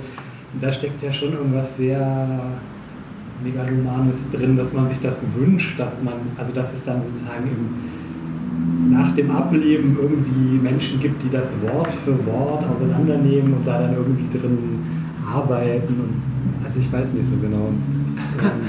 von der, ja, von der Autorenseite sicherlich. Ne? Ich, äh, du kennst das mit dem, wie Joyce mal gesagt hat über den Ulysses, I wrote Ulysses to, to keep scholars busy over centuries arguing over what I meant. hat, ja, hat ja auch irgendwie funktioniert, ja. ist aufgegangen der Plan. Also man streitet sich irgendwie immer noch drum und das ist, ist ja wirklich eine merkwürdige Geschichte, dass man bestimmte Texte zu, zu so heiligen Objekten macht und die ähm, ja, dann wirklich fast litaneiartig ähm, äh, bestimmte, bestimmte Auslegungspraktiken so als Rituale daran anschließt, ja, als wenn man auf die Weise an dem, an, dem, an dem göttlichen Teil haftig werden könnte. Also diese, irgendwas von dieser Megalomanie seitens des Autors überträgt sich ja auch irgendwie auf die, auf die Exegeten.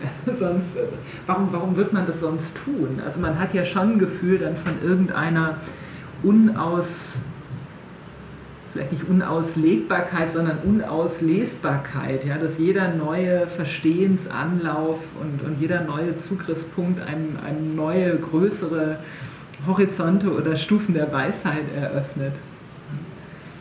Ähm, und vielleicht fordern kurze Texte umso mehr dazu, dazu heraus. Das wäre jetzt irgendwie mal einfach eine, weißt so eine in die Luft geschossene These, weil natürlich jedes einzelne Zeichen gerade angesichts dieser Sparsamkeit, Dichte sehr, sehr viel mehr Gewicht bekommt. Dass man irgendwie damit auch irgendwie ein Signal setzt, hey, das sind jetzt irgendwie nur so und so viele Buchstaben und nicht ähm, tausend Seiten. Deswegen schau dir jeden davon ganz genau an. Ja? Und Vielleicht ist es auch bei der Literatur anders. Du hast gesagt, irgendwie bei so kurzen Botschaften, populistischen Botschaften, bedeutet die Kürze, dass man sich unangreifbar macht, weil man viele Sachen nicht sagt. Es ist natürlich bei kurzen literarischen Texten so, dass man jeden einzelnen Buchstaben, dass jeder einzelne Buchstabe angreifbar macht oder dass das Fehler oder Imperfektion in irgendeiner Weise. Es ist vielleicht auch ein Streben nach Perfektion, was vielen ähm, literarischen Kurzformen inhärent ist, wenn man an den Aphorismus denkt oder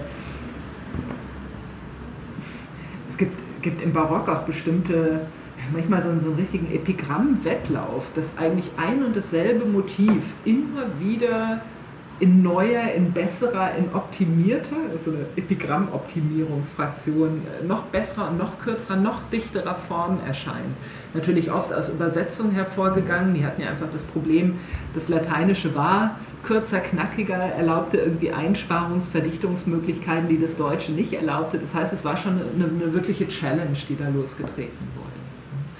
Ähm, ja, aber die Frage, wie viel mit wie viel Energie werden, werden einzelne Zeichen oder Worte aufgeladen innerhalb von kurzen Texten. Vielleicht nähern wir uns damit auch irgendwie dieser qualitativen Differenz an, während große Texte eher irgendwie auf eine Zerstreuung oder ähm, eine Zerstreuungsbewegung initiieren. Ähm, vielleicht als These, du hast ja vorhin gesagt, die Kürze hat auch ähm, als Eigenschaft, dass man sozusagen das Ganze sehen kann. Man kann die Grenzen, man kann das Ende sehen. Ich würde jetzt mal vielleicht sagen, jetzt ist ja so ein Klischeebeispiel, aber jetzt so Joyce und Schmidt, die sind ja eigentlich maximal kurz in dem Sinne, dass die Sprache so verkürzt und so hermetisch und opak ist, dass man eigentlich erstmal wenig versteht. Aber es sind viele Seiten, es ist viel Sprachmaterial. Ähm, wenn man jetzt einen Satz da rausnehmen würde und sagen würde, das ist jetzt ein Gedicht, würde, glaube ich, dieser Mythos nicht so gut funktionieren, weil dadurch, dass ich die Grenzen sehen kann, scheint es beherrschbarer. Ja. Ich glaube, dieses Unbeherrschbare entsteht halt bei diesen, bei diesen Werken dadurch, dass sie auch noch so viele Seiten haben, dass es so, so unheimlich viel zu sein scheint. Und das ist ja dann auch ja. Das ist ja dann wirklich diese Idee vom Gebirge. Also ich glaube, das ist dann irgendwie bei, bei Lenz, diesem Fragment von Büchner, ähm, äh, der Mann, der ins Gebirge geht, um sich am Antlitz der Berge zu zerbrechen. Ja. Also so maximale ja. deutsche Romantik, so Bam. Aber das, irgendwie steckt das doch da vielleicht auch drin. Die Frage, also ich habe das Gefühl, das Gedicht hat nie dieses Mystische. Mir fällt zumindest nicht in, also nicht, wenn man so eurozentristisch drauf guckt. Also dieser, dieser kurze Satz, oder fällt dir da was ein, wo das einen ähnlichen Mythos gibt, dass Leute sagen, es gibt diese eine Zeile und darüber gibt es ganze Denkschulen oder so? Es gibt schon einige Goethe-Gedichte, wo irgendwie ziemlich aufhebens drum gemacht wurde. Ne? Äh, aber, aber im Prinzip hast du recht. Ähm, die Frage ist, was dieses Herausschneiden bewirkt. Also es werden ja auch bestimmte, bei den großen Texten Anschlussstellen gekappt. Natürlich wird es beherrschbarer. Und es wäre einfach, man müsste den Versuch, die Probe aufs Exempel machen, ja, das jemandem vorlegen, der nicht weiß, dass es rausgenommen aus irgendwas ist und, und dem das als Gedicht verkaufen. Ich meine, im Gegensatz zu Schmidt gibt es ja bei Joyce auch also diese, diese frühen Gedichte, ne, diese Poems Penny Each, die es aber nicht geschafft haben, ähnlichen ähm, und selbst selbst ja irgendwie der, das, das Bildnis des Künstlers als junger Mann, was ja auch schon irgendwie recht umfangreich ist, aber erst mit dem, mit dem Ulysses ist irgendwie so diese äh, Joyce-Magie irgendwie äh, über die Menschen gekommen. Ähm, aber die, also diese, diese vielen Verbindungslinien, Kreuz- und Querbezüge, Echoeffekte in der Gesamttektonik, das ist ja, glaube ich, irgendwie das Spiel, was den, ähm, was den Ulysses eben auch mehr macht als eine, eine Aneinanderreihung von, von Sentenzen oder irgendwelchen kleinen ähm, Satzfragmenten, die irgendwie wie Perlen auf einer Schnur aneinandergereiht sind. Ähm, und vielleicht findet man aber doch irgendwie die, den einen oder anderen Passus, ist ja auch interessant, ne? dass manchmal eben Riesenromane, was dann irgendwie davon überliefert ist oder was alle noch kennen, sind irgendwie Stellen, ja? also die Stellenlektüre, dass man doch, und das, auch das ist ja eine, eine, eine alte, jahrhundertealte Praxis, dass man aus großen Texten bestimmte Stellen herausliest und die in andere Lesekontexte, Wirkungskontexte irgendwie umbettet, wo die natürlich eine ganz andere Wirkung entfalten oder auch ähm, ja, oder auch wie, wie oder auch vertrocknen und verwelken können, was auch immer. Ähm, aber ich schweife ab. ähm, die, naja, selbst die, die, die kurzen Gedichte gehen ja eigentlich von einer ähnlichen Lesebewegung oder kurze Gedichte gehen von einer ähnlichen Lesebewegung aus wie, wie der Ulysses oder, oder setzen darauf, ob man das jetzt wirklich realisieren kann durch Mehrfachlektüre oder was auch immer, ob man da die Zeit für hat. Ähm, nämlich ein vielleicht durchaus erstmal lineares Lesen, aber auch eine Lesebewegung, die das aufbrechen, durch Nachdenken, durch ähm, irgendwelche Verweisungssysteme, die sich querstellen zu dem einfachen äh, von vorne bis hinten durchlesen, weglegen und dann das nächste oder sowas. Ne? Also sondern ähm, indem bestimmte lautliche oder motivische Bezüge hergestellt werden, springt man vom Ende an den Anfang und wieder zurück in die Mitte und entdeckt da wieder was, was äh, ne, den gleichen Heilraum eintritt wie irgendwas, was am, am, im vorletzten Vers steht oder so. Also auch das findet halt, und das ist, ist denke ich, auch der Reiz der kurzen Form, einem, auf einem sehr viel kleineren Experimentierfeld statt, was, was sicherlich handhabbarer ist oder was hast du das? Dann hat es einen guten, äh, guten Ausdruck gerade, beherrschbarer, beherrschbarer ist, ne? wenn man es ähm, dadurch, dass man es überblicken kann, kann man auch gleichzeitig sich auf eine gute Weise drin verlieren. Und, und das auch in dem Wissen drum, dass man nicht sein, sein ganzes Leben und noch ein ganzes Dechiffriersyndikat darauf, darauf abstellen muss.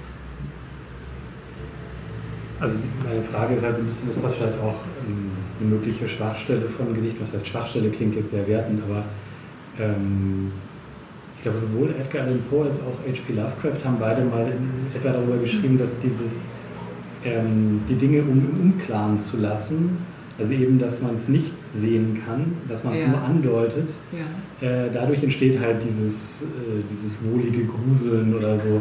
Gut, bei Lovecraft ist es dann leider auch eine sehr xenophobe Veranstaltung. Ähm, ja, bei Poe ist es ziemlich kalkuliert. Ne? Genau. Obwohl auch nicht, auch nicht immer. Das ist, ich glaube, er gibt sich oft als kälter und äh, genau. analytischer, genau. als er tatsächlich ist. Aber also er hat zumindest so mathematische Formeln auch aufgeschrieben, so Pseudomathe. Ich meine, klar, und bei, bei Lovecraft ist es dann leider auch ganz schön rassistisch an vielen Punkten, aber trotzdem rein von der Methode haben die das ja beide ganz gut als Genre, diese Gothic äh, Story oder Horror Story.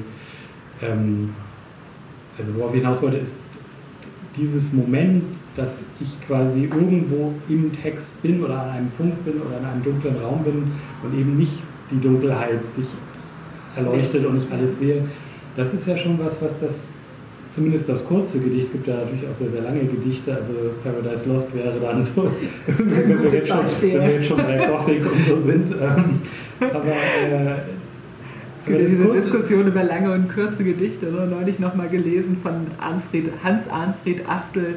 Ähm, zur Hölle mit dem kurzen Gedicht, zur Höllerer mit dem langen. Das hat, glaube ich, auch der Max Mengeringhaus nochmal ziemlich genial irgendwo zitiert und dachte super, sofort gebucht. Ja. Nein, Entschuldigung. Nee, aber, also, aber, aber tatsächlich so der, der, der, Text, der wirklich so auf einer Buchseite stattfinden kann, ja. das Gedicht, was auf einer Seite stattfinden kann, ähm, da frage ich mich gerade, ist das, verliert das was dadurch, weil es eben genau dieses Geheimnis nicht haben kann, des, des, des großen Werks, in dem man auch verloren gehen kann, wo man diese Querbezüge ziehen kann, also diese Ungewissheit. Und ich glaube, ja. dass dieses dieses, was ich mit unbeherrschbar meinte, das ist ja sozusagen das, wie mit den Bergen, dieses romantische, es ist größer als ich. Ich kann, kann ja. ich, also ich werde mir meiner, weiß ich nicht, irgendwas. Das Konzept des Erhabenen eigentlich. Genau. Ne? Irgendwie Pseudologien, Perihypsos, über das Erhabene. Ähm, genau, was aber also, ja auch, und das ist, da kann man glaube ich auch mal irgendwie ziemlich sowohl auf ja, Philosophie als literaturgeschichtlich als auch irgendwie phänomenologisch reinstechen.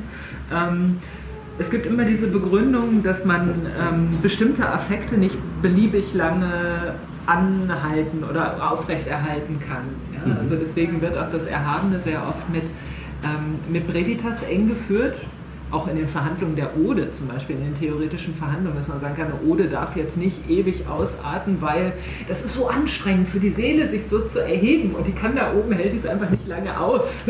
also insofern muss die Ode auch irgendwann aufhören, weil das ist so ein intensiver Affekt, der da, ähm, der da abgefeiert wird. Insofern ist dann auch mal irgendwann gut. Ähm, naja, also jetzt hat man diese, diese Andeutungsräume, wenn man jetzt einen langen Text liest, also ich habe mal abgesehen davon, ich wollte gerade schon kurz widersprechen, man hat ja auch schon angesichts von, von relativ kurzen Gedichten dieses Überwältigungsgefühl, oder geht dir das nicht so? Oder auch dieses ähm, zu groß für mich, also auch auf eine gute Weise zu groß für mich, Überwältigungsgefühl, ähm, was bei längeren Texten natürlich auch oft durch die eigene Ermattung und Ermüdung ausgebremst wird, weil, und da sind wir wieder bei Edgar Allan Poe, ähm, es gibt ja nicht nur die Überlegungen zu den, ähm, zu den Gothic Novels oder den Tales, sondern auch dieses Philosophy of Composition, was ja ein interessanter Text ist, wo er die Entstehung von, von seinem berühmten Gedicht The Raven, ja, dieses Once upon a midnight dreary, while I pondered week weary, ich glaube, jedes amerikanische Schulkind wird irgendwie getriezt, dieses wirklich nicht kurze Gedicht auswendig zu lernen. Ja? Ähm, aber er entwickelt auch eine Vorstellung davon, von einer Unity of das Unity of Effect oder Unity of Affect? Ich glaube of Effect. Ähm, und die Formel ist to be read at one sitting. Also man muss es irgendwie, ähm, das Ideal ist irgendwie der Text und es gilt aber, glaube ich, auch für die kurzen Erzählungen, ähnlich wie dieses Gedicht The Raven, dass man die im Ganzen lesen muss, ohne zu unterbrechen, ähm, eine Zigarette zu rauchen, auf die Toilette zu gehen, was auch immer zwischendurch einzuschlafen und nur dann wirklich den vollständigen Effekt herstellen kann, der und so führt er das irgendwie so ein bisschen ähm, zauberermäßig vor in diesem, in diesem Artikel. Ähm, der kalkuliert es von Dichter natürlich von Anfang bis zum Ende, sagt er ganz genau, warum er welche Formulierung wie verwendet hat. Also da sind wir doch eher bei der, bei der Funktionalität und dem Pragmatismus der Rhetorik. Ähm, aber diese, diese Einheit des Effekts und auch eine, ja, also vielleicht wirklich auch Energie, Aufschwung, Intensität, welche Metaphern man da auch immer einsetzen mag, funktionieren eigentlich bei einem je kürzeren Text doch eigentlich umso besser. Ja? Oder gibt es irgendwie eine, eine kurze Grenze, wo man sagt, okay, das, das, reicht überhaupt nicht, um sich da irgendwie auch nur einzugrooven oder drauf einzulassen? Also es nee, da hast du sicher recht. Also ich glaube auch vor allem dieses ähm, Schlafen ist sehr wichtig dann. Also so auch dieses, dieser Reset. Ja. Also wenn ich sozusagen einen Text lese und für die Lektüre länger als eine Wachphase brauche, ja. das scheint ja dann so das Maximum zu sein von einer Sitzung. Weil irgendwann, sobald das Bewusstsein einmal geschlafen hat und man ja. einmal dieses, dieses Traumstadium durchlaufen hat, ist es, ist es ein neuer Tag und ein neues Leben und ein neues Bewusstsein. Das ist ja dann doch irgendwie immer von diesen, immer von diesen Schlafphasen zerstückt und das ist auf jeden Fall sehr interessant. Also die, das Kurze hat zumindest den Vorteil, dass es sich nicht unbedingt einer von außen gemachten Serialisierung oder, oder Zer, Zerstückelung aussetzen muss. Es ist übrigens wirklich ein interessanter Selbstversuch. Ich bin jetzt dazu übergegangen, Gedichtbände wirklich, also mir irgendwie Stunden im Tag frei zu schießen merkt, ich lese noch Gedichtbände, ich lese nicht Einzelgedichte. Also wenn es Gedichtbände sind, dann die wirklich in einem Stück zu lesen. Ja? Also den versuche ich irgendwie diese, diese Unity auf Effekt zu gönnen und das ähm, führt zu einer ganz merkwürdigen Umsortierung meines, meines eigenen Kanons. Ist mhm. schön eigentlich auch zu einer Aufwertung von, ähm, ich, ja, also von, von Texten und Autoren, die mir vorher gar nicht unbedingt so klar waren, aber wo man irgendwie wirklich eine, eine Sprache, Zusammenhänge, Denkräume merkt, auf einmal ein Hall über, über diese Strecke, der, der mir vorher sonst nicht aufgegangen wäre. Und natürlich auch aber manchmal Überdrusseffekte merkt. Ja? Das, ist, das ist natürlich ein Thema bei, bei kurzen Formen immer, wie viel Aphorismen kann man ertragen, bevor man wegläuft.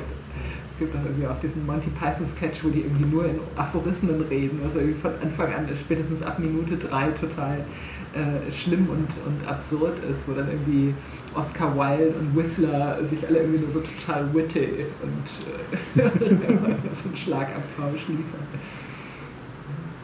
Ja, also bei Gedichtbänden, ähm, ich glaube, mir würde das auch schnell dann zu viel. Also, so, äh, also ich finde auch, das Gedicht braucht dann oft im Nachhall viel Zeit. Ja. Ähm, aber ja, es ist vielleicht auch irgendwie auch wieder ganz unterschiedlich, was das dann für Gedichtbände sind und wie die auch so angelegt sind. Ob die, also ob das auch eher so gedacht ist, dass man es am Stück so liest oder eben gerade nicht. Das stimmt, das stimmt Ja. natürlich. Ja. Es gibt ja auch nicht, Best-of-Sammlungen und so weiter, die jetzt eben nicht äh, als, als, als Band komponiert sind, ne? wie so ein äh, Konzeptalbum Ja. von irgendwelchen Bands. Auch Album, ich rede noch von Alben. das ist irgendwie äh, nah- noch diesseits von Spotify. Aber ähm, naja, dass man, dass man auch die Möglichkeit hat, durch bestimmte kleine, kurze Einheiten irgendwie Sachen zu, zu bauen, zu konstruieren, die ähm, ja, die eben von dem, von dem Miteinander sprechen oder auf eine bestimmte Weise interagieren oder einer bestimmten Sequenz von oder Tektonik von, von kurzen Einheiten gebaut sind, ist ja eigentlich ja, fast schon, fast schon eine, eine, eine Binsenwahrheit. Ähm, Best of ist aber vielleicht auch nochmal ein Stichwort, wo man drüber reden kann. Dem bietet sich ja auch, und das ist vielleicht auch eine, ähm, eine Spannung, die mir, die mir irgendwie taugt im, im Rahmen dieser Arbeit, dass Kürze sich oft bestimmten populären Tendenzen so anzudienen scheint. Ja? Dass man ähm, irgendwie mit, mit kurzen Texten zumindest scheinbar diesem, diesem Kürze-Imperativ irgendwie Folge zu leisten scheint, indem man sagt, okay, was ich hier mache, ist nicht äh, too long didn't read oder so, das ist irgendwie flutschig, das passt sich ein, das kannst du, äh, da musst du gar nicht bis zu deiner Mittagspause warten, ähm, das kannst du so zwischendurch rezipieren.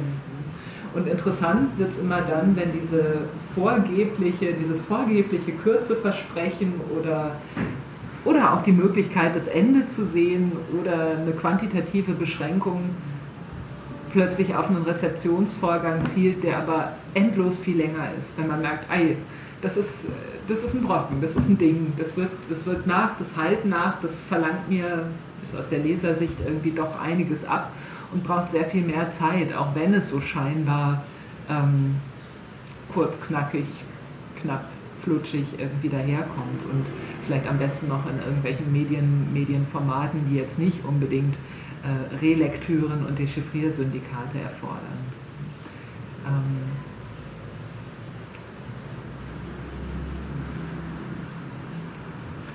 Ähm, ja klar, ich meine, das Best-of oder die Playlist, das ist am Ende ja so ein bisschen auch dann der Kanon letzten Endes, oder? Leider auch auf eine Weise. Also eigentlich, ich meine, was, was, was liest man in der Schule im Deutschleistungskurs? Welches Rilke-Gedicht liest man so? Ja, also, ja. ne, das wissen wir alle. Also, es gibt dann, gibt dann das eine Rilke-Gedicht und dann gibt es das eine Celan-Gedicht und dann gibt es. Ähm, also aber die Tendenz ist doch bei Playlists und jetzt, jetzt bin ich wirklich, komme ich sehr altmodisch und ewig gestrig und, und ignorant irgendwie daher, ist, dass Playlists auch generiert werden aus dem, was einem selber und nicht irgendwie dem, dem Massengeschmack, oder? Also welche, wie, wie arbeiten die Algo- Algorithmen bei bestimmten, jetzt nicht Playlists, die ich mir selber zusammenstelle, sondern welche, die mir angeboten werden. Ähm, das Prinzip ist doch irgendwie jemandem, dem das gefällt, dem gefällt auch das und das. Also, ne, oder? Ist es nicht? Das gruselige Amazon-Prinzip, wenn sich dies will, wird ihnen auch das gefallen. ähm, ich habe keine Ahnung. Also ich denke, ich, ich, ähm, äh, Man, also ich also würde ich, damit ich, persönlich, zumindest- ich persönlich benutze das bei Musik äh, selber. Also ich habe keinen Spotify oder so. Ich kriege das jetzt mit bei, bin mal jetzt überrascht, was, was weiß ich, YouTube mir dann für Videos vorschlägt. Da Hm. kann man ja auch viel Musik hören oder so. Aber ich glaube, so richtig weiß das keiner, wie da die Algorithmen, also was die Idee dabei ist. Aber es gibt Die natürlich. Frage ist ja, ob man gemainstreamt wird oder ob es doch irgendwie Freiräume für irgendeine Art von, wie auch immer, spookier äh, Individualisierung oder so des eigenen, also quasi ein, ein eigener Kanon damit zustande kommt. Gegenkanon. Wahrscheinlich eher nicht, oder dafür sind die Räume, glaube ich, nicht. Also ich, ich glaube idealerweise, wenn ich jetzt so ganz platt erstmal drüber nachdenke, würde ich denken, dass es so funktioniert, dass man sich Personen anguckt, die Sache A gut finden und dann guckt man sich halt an, welche anderen Sachen die auch noch gut finden Ja. und dann versucht man daraus ähm, äh, Durchschnittsverteilung, also Mappings zu bauen und ja. ähm, dass man jetzt halt da wahrscheinlich dann ich glaube so, das ist wahrscheinlich die einfachste Form. Das ist sicherlich inzwischen komplizierter und besser ausgearbeitet, aber ich denke, im Anfangsfall, so wie man auch mit Personen im Buchladen beraten würde, wenn jemand reinkommt und sagt, ich lese ähm, total gerne äh, Agatha Christie, dann würde man vielleicht erstmal denken, ah, okay, Krimi. Ja. Irgendwie, Person mag Krimi, dann erstmal, was fällt, was fällt, was fällt mir noch an Krimi ein, dann vielleicht auch Krimi von ähm, britischer Krimi äh, ja. mit irgendwie einer ähm, weiblichen Protagonistin. Also da kann man dann ja so, so wie so Schlagworte vergeben ja. und dann landet man dann bei, ich weiß es nicht, ich kenne mich nicht aus mit Krimis, aber kann ich jetzt auch nicht helfen. Aber so, Kategoriensystem aber wahrscheinlich, auch, ne? und ich denke, das hat man automatisiert so, dass dann Leute, ja. die weiß ich nicht, äh, gerne Metallica hören, vielleicht auch gerne Iron Maiden hören oder ich weiß nicht, keine Ahnung. Das, ja. ist, jetzt eine wilde These, stimmt wahrscheinlich nicht. Ähm, ähm, viele, viele Zuschriften. nein, nein. Gottes Schisma, um Himmels Willen. Aber es gibt schon offensichtlich bestimmte Parameter, die abgefragt werden, aber der Zugriff erfolgt doch wahrscheinlich immer auf das ohnehin bekannte, populäre, oder? Weil die Buchhändlerin muss man muss ja doch erstmal äh, irgendwie eine Art von, von Auswahl überhaupt auf dem Zettel haben, um dann daraus das greifen zu können. Also ich gehe jetzt mal noch von einer menschlichen Buchhändlerin aus, was den, den Bedürfnissen oder den Leseerfahrungen der Kundin ähnlich ist. Ne? Und ähm, das ist schon, wie du sagst, das ist zementiert eigentlich eine bestimmte Kanonisierung ein. Und ähm, auch da macht, macht auch dieses ganze Graduiertenkolleg Spaß, weil man solche, ähm, solche Mechanismen über lange Zeiträume und auf ganz unterschiedlichen Feldern beobachten kann. Ja? Also die, ähm, die Dissertationen, die da in der ersten Kohorte entstehen, entstanden sind, die haben ganz ganz unterschiedliche kleinste Formen vor Augen. Es geht um ähm, Sammlungslisten von naturhistorischen Museen in Berlin. Es geht um Lebensläufe von Berliner Beamten um 1900, überhaupt der Lebenslauf als kleine Form oder Formatierung des, ähm, des eigenen Lebens, der natürlich auf sehr viele unterschiedliche Benutzergruppen trifft. Das ist hochinteressant. Ähm, es geht um Interviews übrigens auch mit Blick auf ähm, Heiner Müller oder, oder Brecht, äh, also die unterschiedlichsten kleinen Formen eine Beobachtung, die ziemlich viele Leute teilen, ähm, auch im Zusammenhang mit Lese- und Sammelpraktiken, ist es doch oft ähm, der Blick oder die Lupe oder das Spotlight immer wieder auf, auf Perlen gerichtet wird. Das ist, glaube ich, irgendwie eine Praxis, die in den, im Humanismus irgendwie geläufig war, dass man aus größeren ähm, Geschichtswerken oder was sich, sich Sentenzen rausgegriffen hat und die dann immer weitergereicht wurden. Also diese Praxis des Herauslesens von Stellen war, war irgendwie enorm populär und die wurden dann in unterschiedliche Zusammenhänge eingebettet, auch unterschiedlich mal ne, durchliefen die so Medien, es gab dann irgendwelche Sprüche, die irgendwelchen Herrschern zugeschrieben wurden, dann wurden die als Apophthegmata gesammelt und dann wiederum wanderten die in irgendwelche Anekdoten, wurden dann irgendwelche anderen Leute zugeschrieben, also man man beobachtet da wirklich so ein munteres Wimmeln von kleinen Formen, die einem aber doch irgendwie oft über die Jahrhunderte hinweg wieder begegnen. Ja? Also weil man gerade wirklich merkt, aha, da gibt es offensichtlich so einen ähm, Kanon an Perlen, der immer wieder, wieder raus, rausgegriffen wird. Einmal erscheint der ähm, irgendwie als Diktum von einem Kaiser, dann bei Plutarch irgendwo und dann bei Lipsius in den Politiker, also eine Art Fürstenspiegel und werden da dem Herrscher irgendwie für sein Sprechen ans Herz gelegt. Dann wird wieder ein Epigramm draus gebaut und so weiter. Also es, man hat irgendwie seit jeher offensichtlich eine Faszination für diese Best-ofs gehabt und eine, eine Tendenz irgendwie das, das Beste, Schönste ist ja auch eine Erwartungshaltung, die vielleicht an das Kleine adressiert wird, dass wenn man sagt, also wenn das schon irgendwie so klein und schön und handlich und mobil ist, dann kann man irgendwie umso besser sich, sich das raus, rausgreifen, die Appetithäppchen, die wirklich ganz besonders toll sind und die auch für künftige Zeiten zum Specia Eternitatis gewissermaßen irgendwie aufbewahren, ja, weil man irgendwie denkt, das Kleine ist irgendwie überlebensfähiger als das, als das Große. Und so kommt vielleicht auch irgendwie bestimmte, bestimmte Kanonisierungsbewegungen dann zustande. Hm. Ja, ich denke mal so, der, der Wille irgendwie auszuwählen, Also dieses Kuratieren auch, ist ja auch so ein sehr überstrapazierter Begriff. Es wird ja heute alles kuratiert.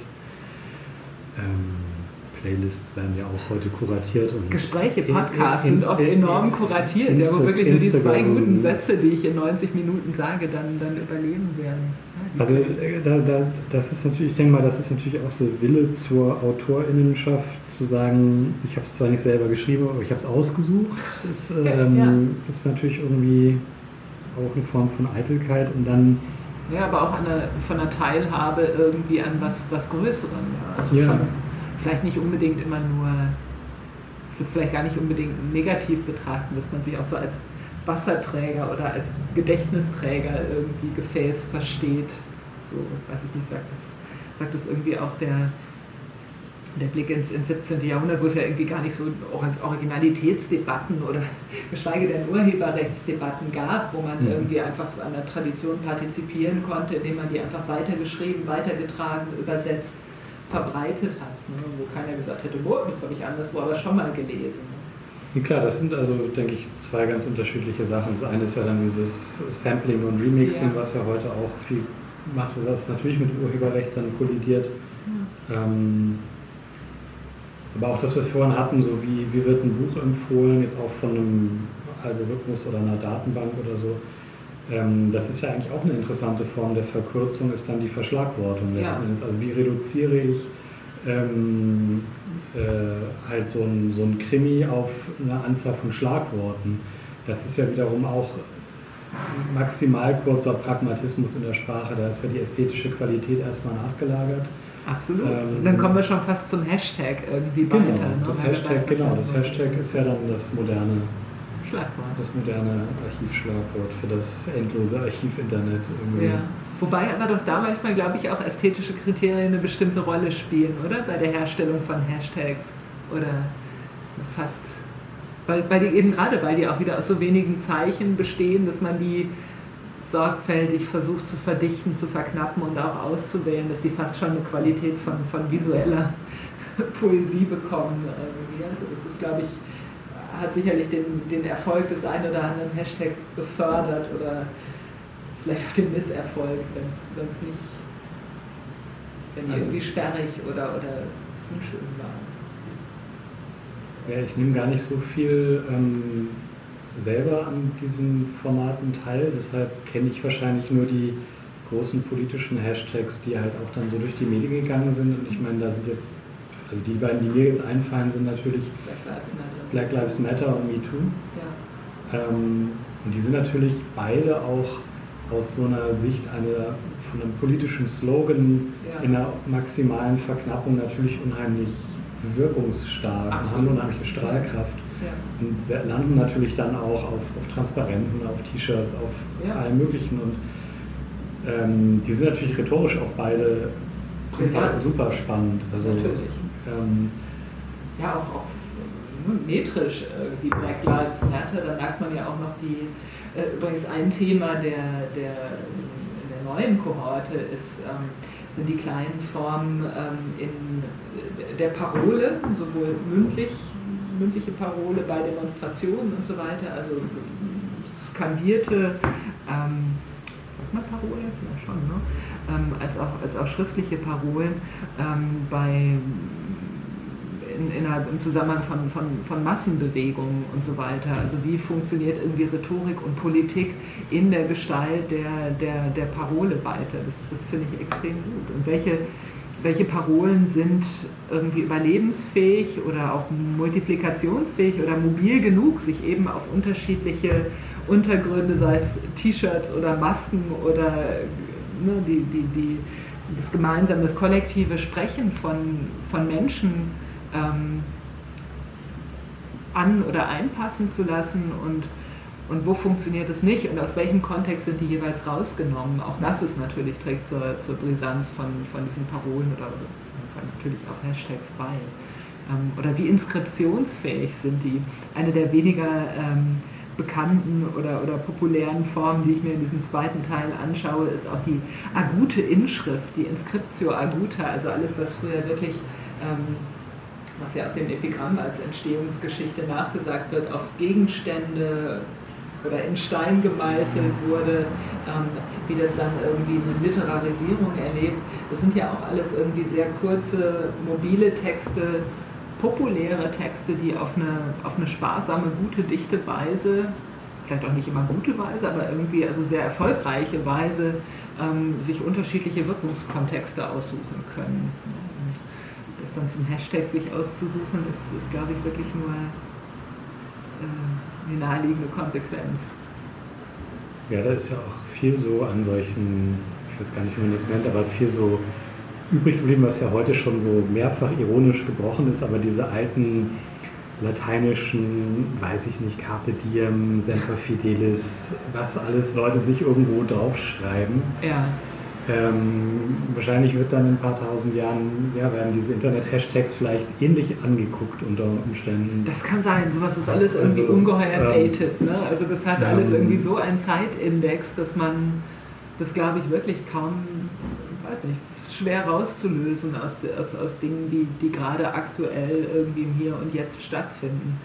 Interessant, wie dann die, wahrscheinlich genauso wie irgendwelche ähm, merkwürdigen Steininschriften, die jetzt in der Anthologia Graeca irgendwie überliefert sind und man heute irgendwie davor sitzt und denkt, hä?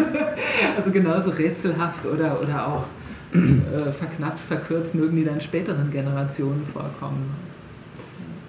Äh, was auch noch vielleicht, ähm, wenn wir jetzt schon bei Internetkultur noch mal kurz sind, ganz interessant ist, ich weiß gar nicht, äh, was der Begriff ist, das weißt du sicher. Ist das ein Akronym, sowas wie LOL oder FOMO oder so, also Fear of Missing Out, also wenn ich ein Wort ja, baue ja. aus den Anfangsbuchstaben. Abkürzung? Nee, das hat das, nein, nein, das, also ich meine, also ein Akronym ist ja, sind ja auch diese Dinger, die im Text von oben nach unten laufen, wenn man die ersten Buchstaben von Versen. Oder nee, das ist ein Akrostichon, oder? Du bist die ich bin die Literaturwissenschaftlerin und nein, ich ähm. versage, versage schändlich. ähm, nee, also ein Akrostichon ist, glaube ich, wirklich das, was von oben nach unten, äh, wenn, wenn Verse mit Buchstaben beginnen, die dann irgendwie den, äh, den, den Namen der Liebsten irgendwie abbilden. Aber bei aber, aber wie ja, auch immer, auf jeden Fall ist es ja ganz Logisch. interessant, dass das so, also diese ganzen Internetwort-Neuschöpfungen ja. dann, und dass das ja inzwischen auch gesprochen wird. Also früher hat man das ja wirklich nur so als Shorthand getippt, weil es irgendwie, weil es so eine Zeichenbeschränkung gab. Aber heute, wenn man sich halt irgendwie junge Leute in, in YouTube oder so. Die interagieren die, damit. Die finden das ja auch irgendwie, das ist halt auch schon wieder so ironisch angeschrieben. Also die sagen dann ja irgendwie LOL ja. als Wort oder Roffel oder FOMO oder so. Und das ist halt. Da HDGDL. Da, da passiert halt, Nein, das macht man nicht, oder? Das habe ich was, nicht was gehört. HDGDL, hab ich ganz doll lieb, ist doch irgendwie die Standardgrußformel. Das habe ich noch nie gehört. Ja, das ist Patenkinder. Ähm, HDGDL. Ja, aber okay. Äh, interessant ist, die Nachleben dann führen, sagst du wirklich in der, in der mündlichen, in der gesprochenen Sprache, ja? wo die vielleicht mal ursprünglich irgendwie hergekommen sind, verdichtet, verknappt wurden zu digitaler Chat. Also ich bin da jetzt auch nicht, bin da auch nicht so drin, ich fand es nur witzig. Ja. Ich denke, und also ich habe irgendwann halt, wie viele dann irgendwann mal so ein Video von Rezo geguckt und der sagt dann wirklich LOL. Ja.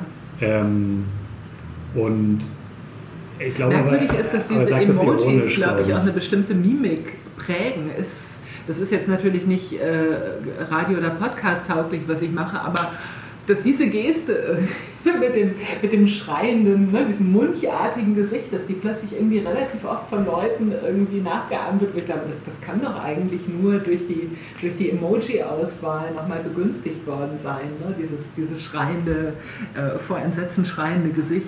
Aber gut, das ist sind wirklich, sind wirklich Pop-Phänomene der, der Verkürzung und Verknappung, die, ähm, die, die eine der, der, der Fortsetzung der Anschlusslinie meiner, meines Kürze-Themas sind, die aber auch andere, glaube ich, bearbeiten ähm, ja, ich hätte jetzt auch also sozusagen zum Ausstieg vielleicht noch so, also du hast ja dieses Spannungsfeld Ökonomie und Ästhetik, das ist richtig, oder? Das ist richtig. Ähm, wäre jetzt so die Frage, die Ökonomie in der Ästhetik oder die Ästhetik in der Ökonomie. Hast du dazu was zu sagen? Das ist so ein kleines bisschen ein Trick mit dieser Verwendung des Ökonomiebegriffs, weil ich damit natürlich einerseits diese metaphorische Spur verfolgen kann, von der ich gerade gesprochen habe, wo es eben um Tauschhandel, um Münzen, Worte, Sparsamkeit und solche Phänomene gehe, ähm, wo es darum geht, ähm, wo es aber auch wirklich um ökonomische Kürzevorgaben geht, also zeitökonomische oder auch ähm, finanzielle Korrelation von Zeit und oder von, von Geld und Zeit oder von Geld und Zeichen, Sendezeit oder weiß nicht, das Telegramm, wo jeder Buchstabe irgendwie was kostet oder auch bei Publika Publikationen, wo man weiß, wenn es länger wird, dann wird es einfach teurer für einen selber und für die Leute, die es kaufen. Ähm, gleichzeitig versuche ich mit dieser, mit dieser Antithese Ökonomie und Ästhetik auch ähm, ein Feld aufzumachen, an deren Enden auf der einen Seite eine autonome, eine selbstbestimmte Kürze steht, die dann eben auch ästhetische Qualitäten annehmen kann. Also man ist kurz, weil man kurz sein möchte. Ja? Und dieser Ökonomiepol ähm, ist für mich stärker verbunden mit einer, mit einer heteronomen Kürze, mit einer nicht freien Entscheidung zur Kürze, sondern einer Kürze, die kurz ist, weil äh, jemand anders von mir verlangt, dass ich kurz bin, dass ich mich kurz fasse, weil meine Redezeit begrenzt ist.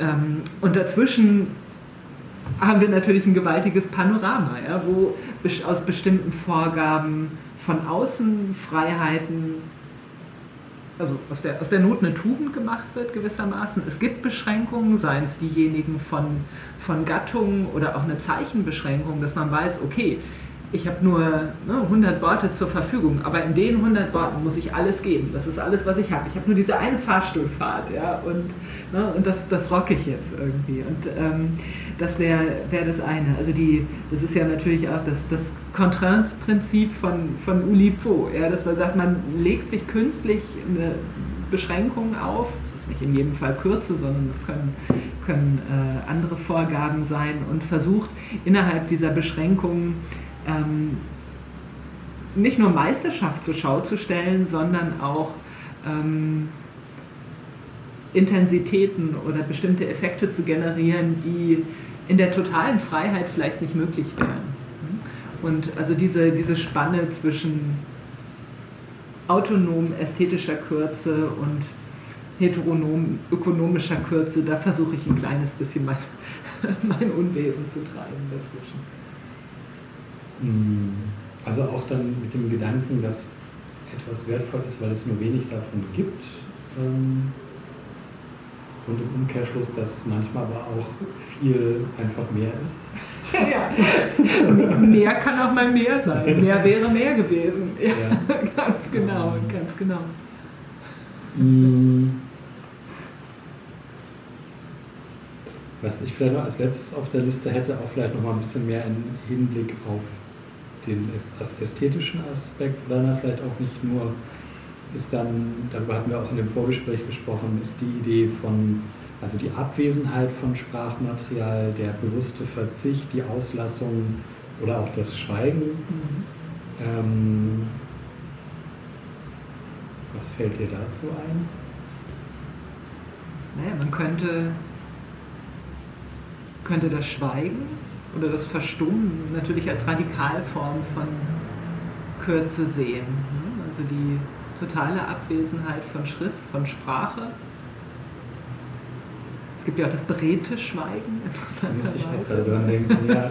ja ähm,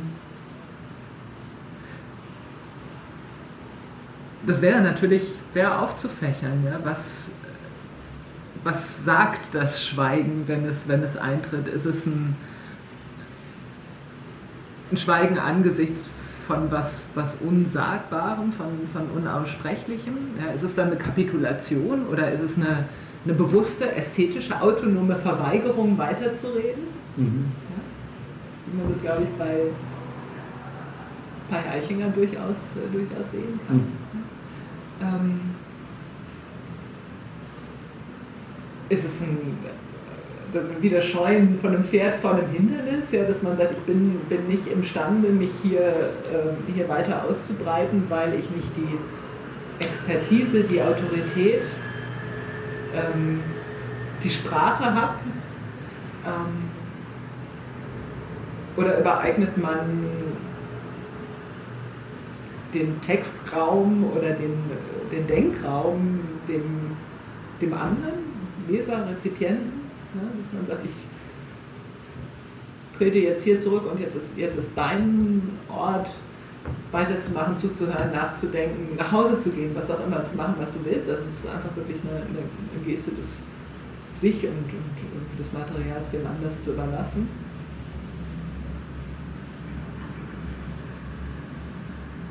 Und an der Stelle müsste man, müsste man wahrscheinlich nochmal noch mal 20 andere Kategorien versuchen aufzumachen oder man schweigt einfach.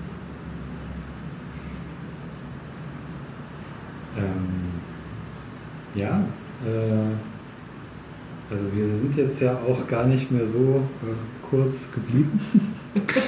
ähm, die, ähm, die Gefahr.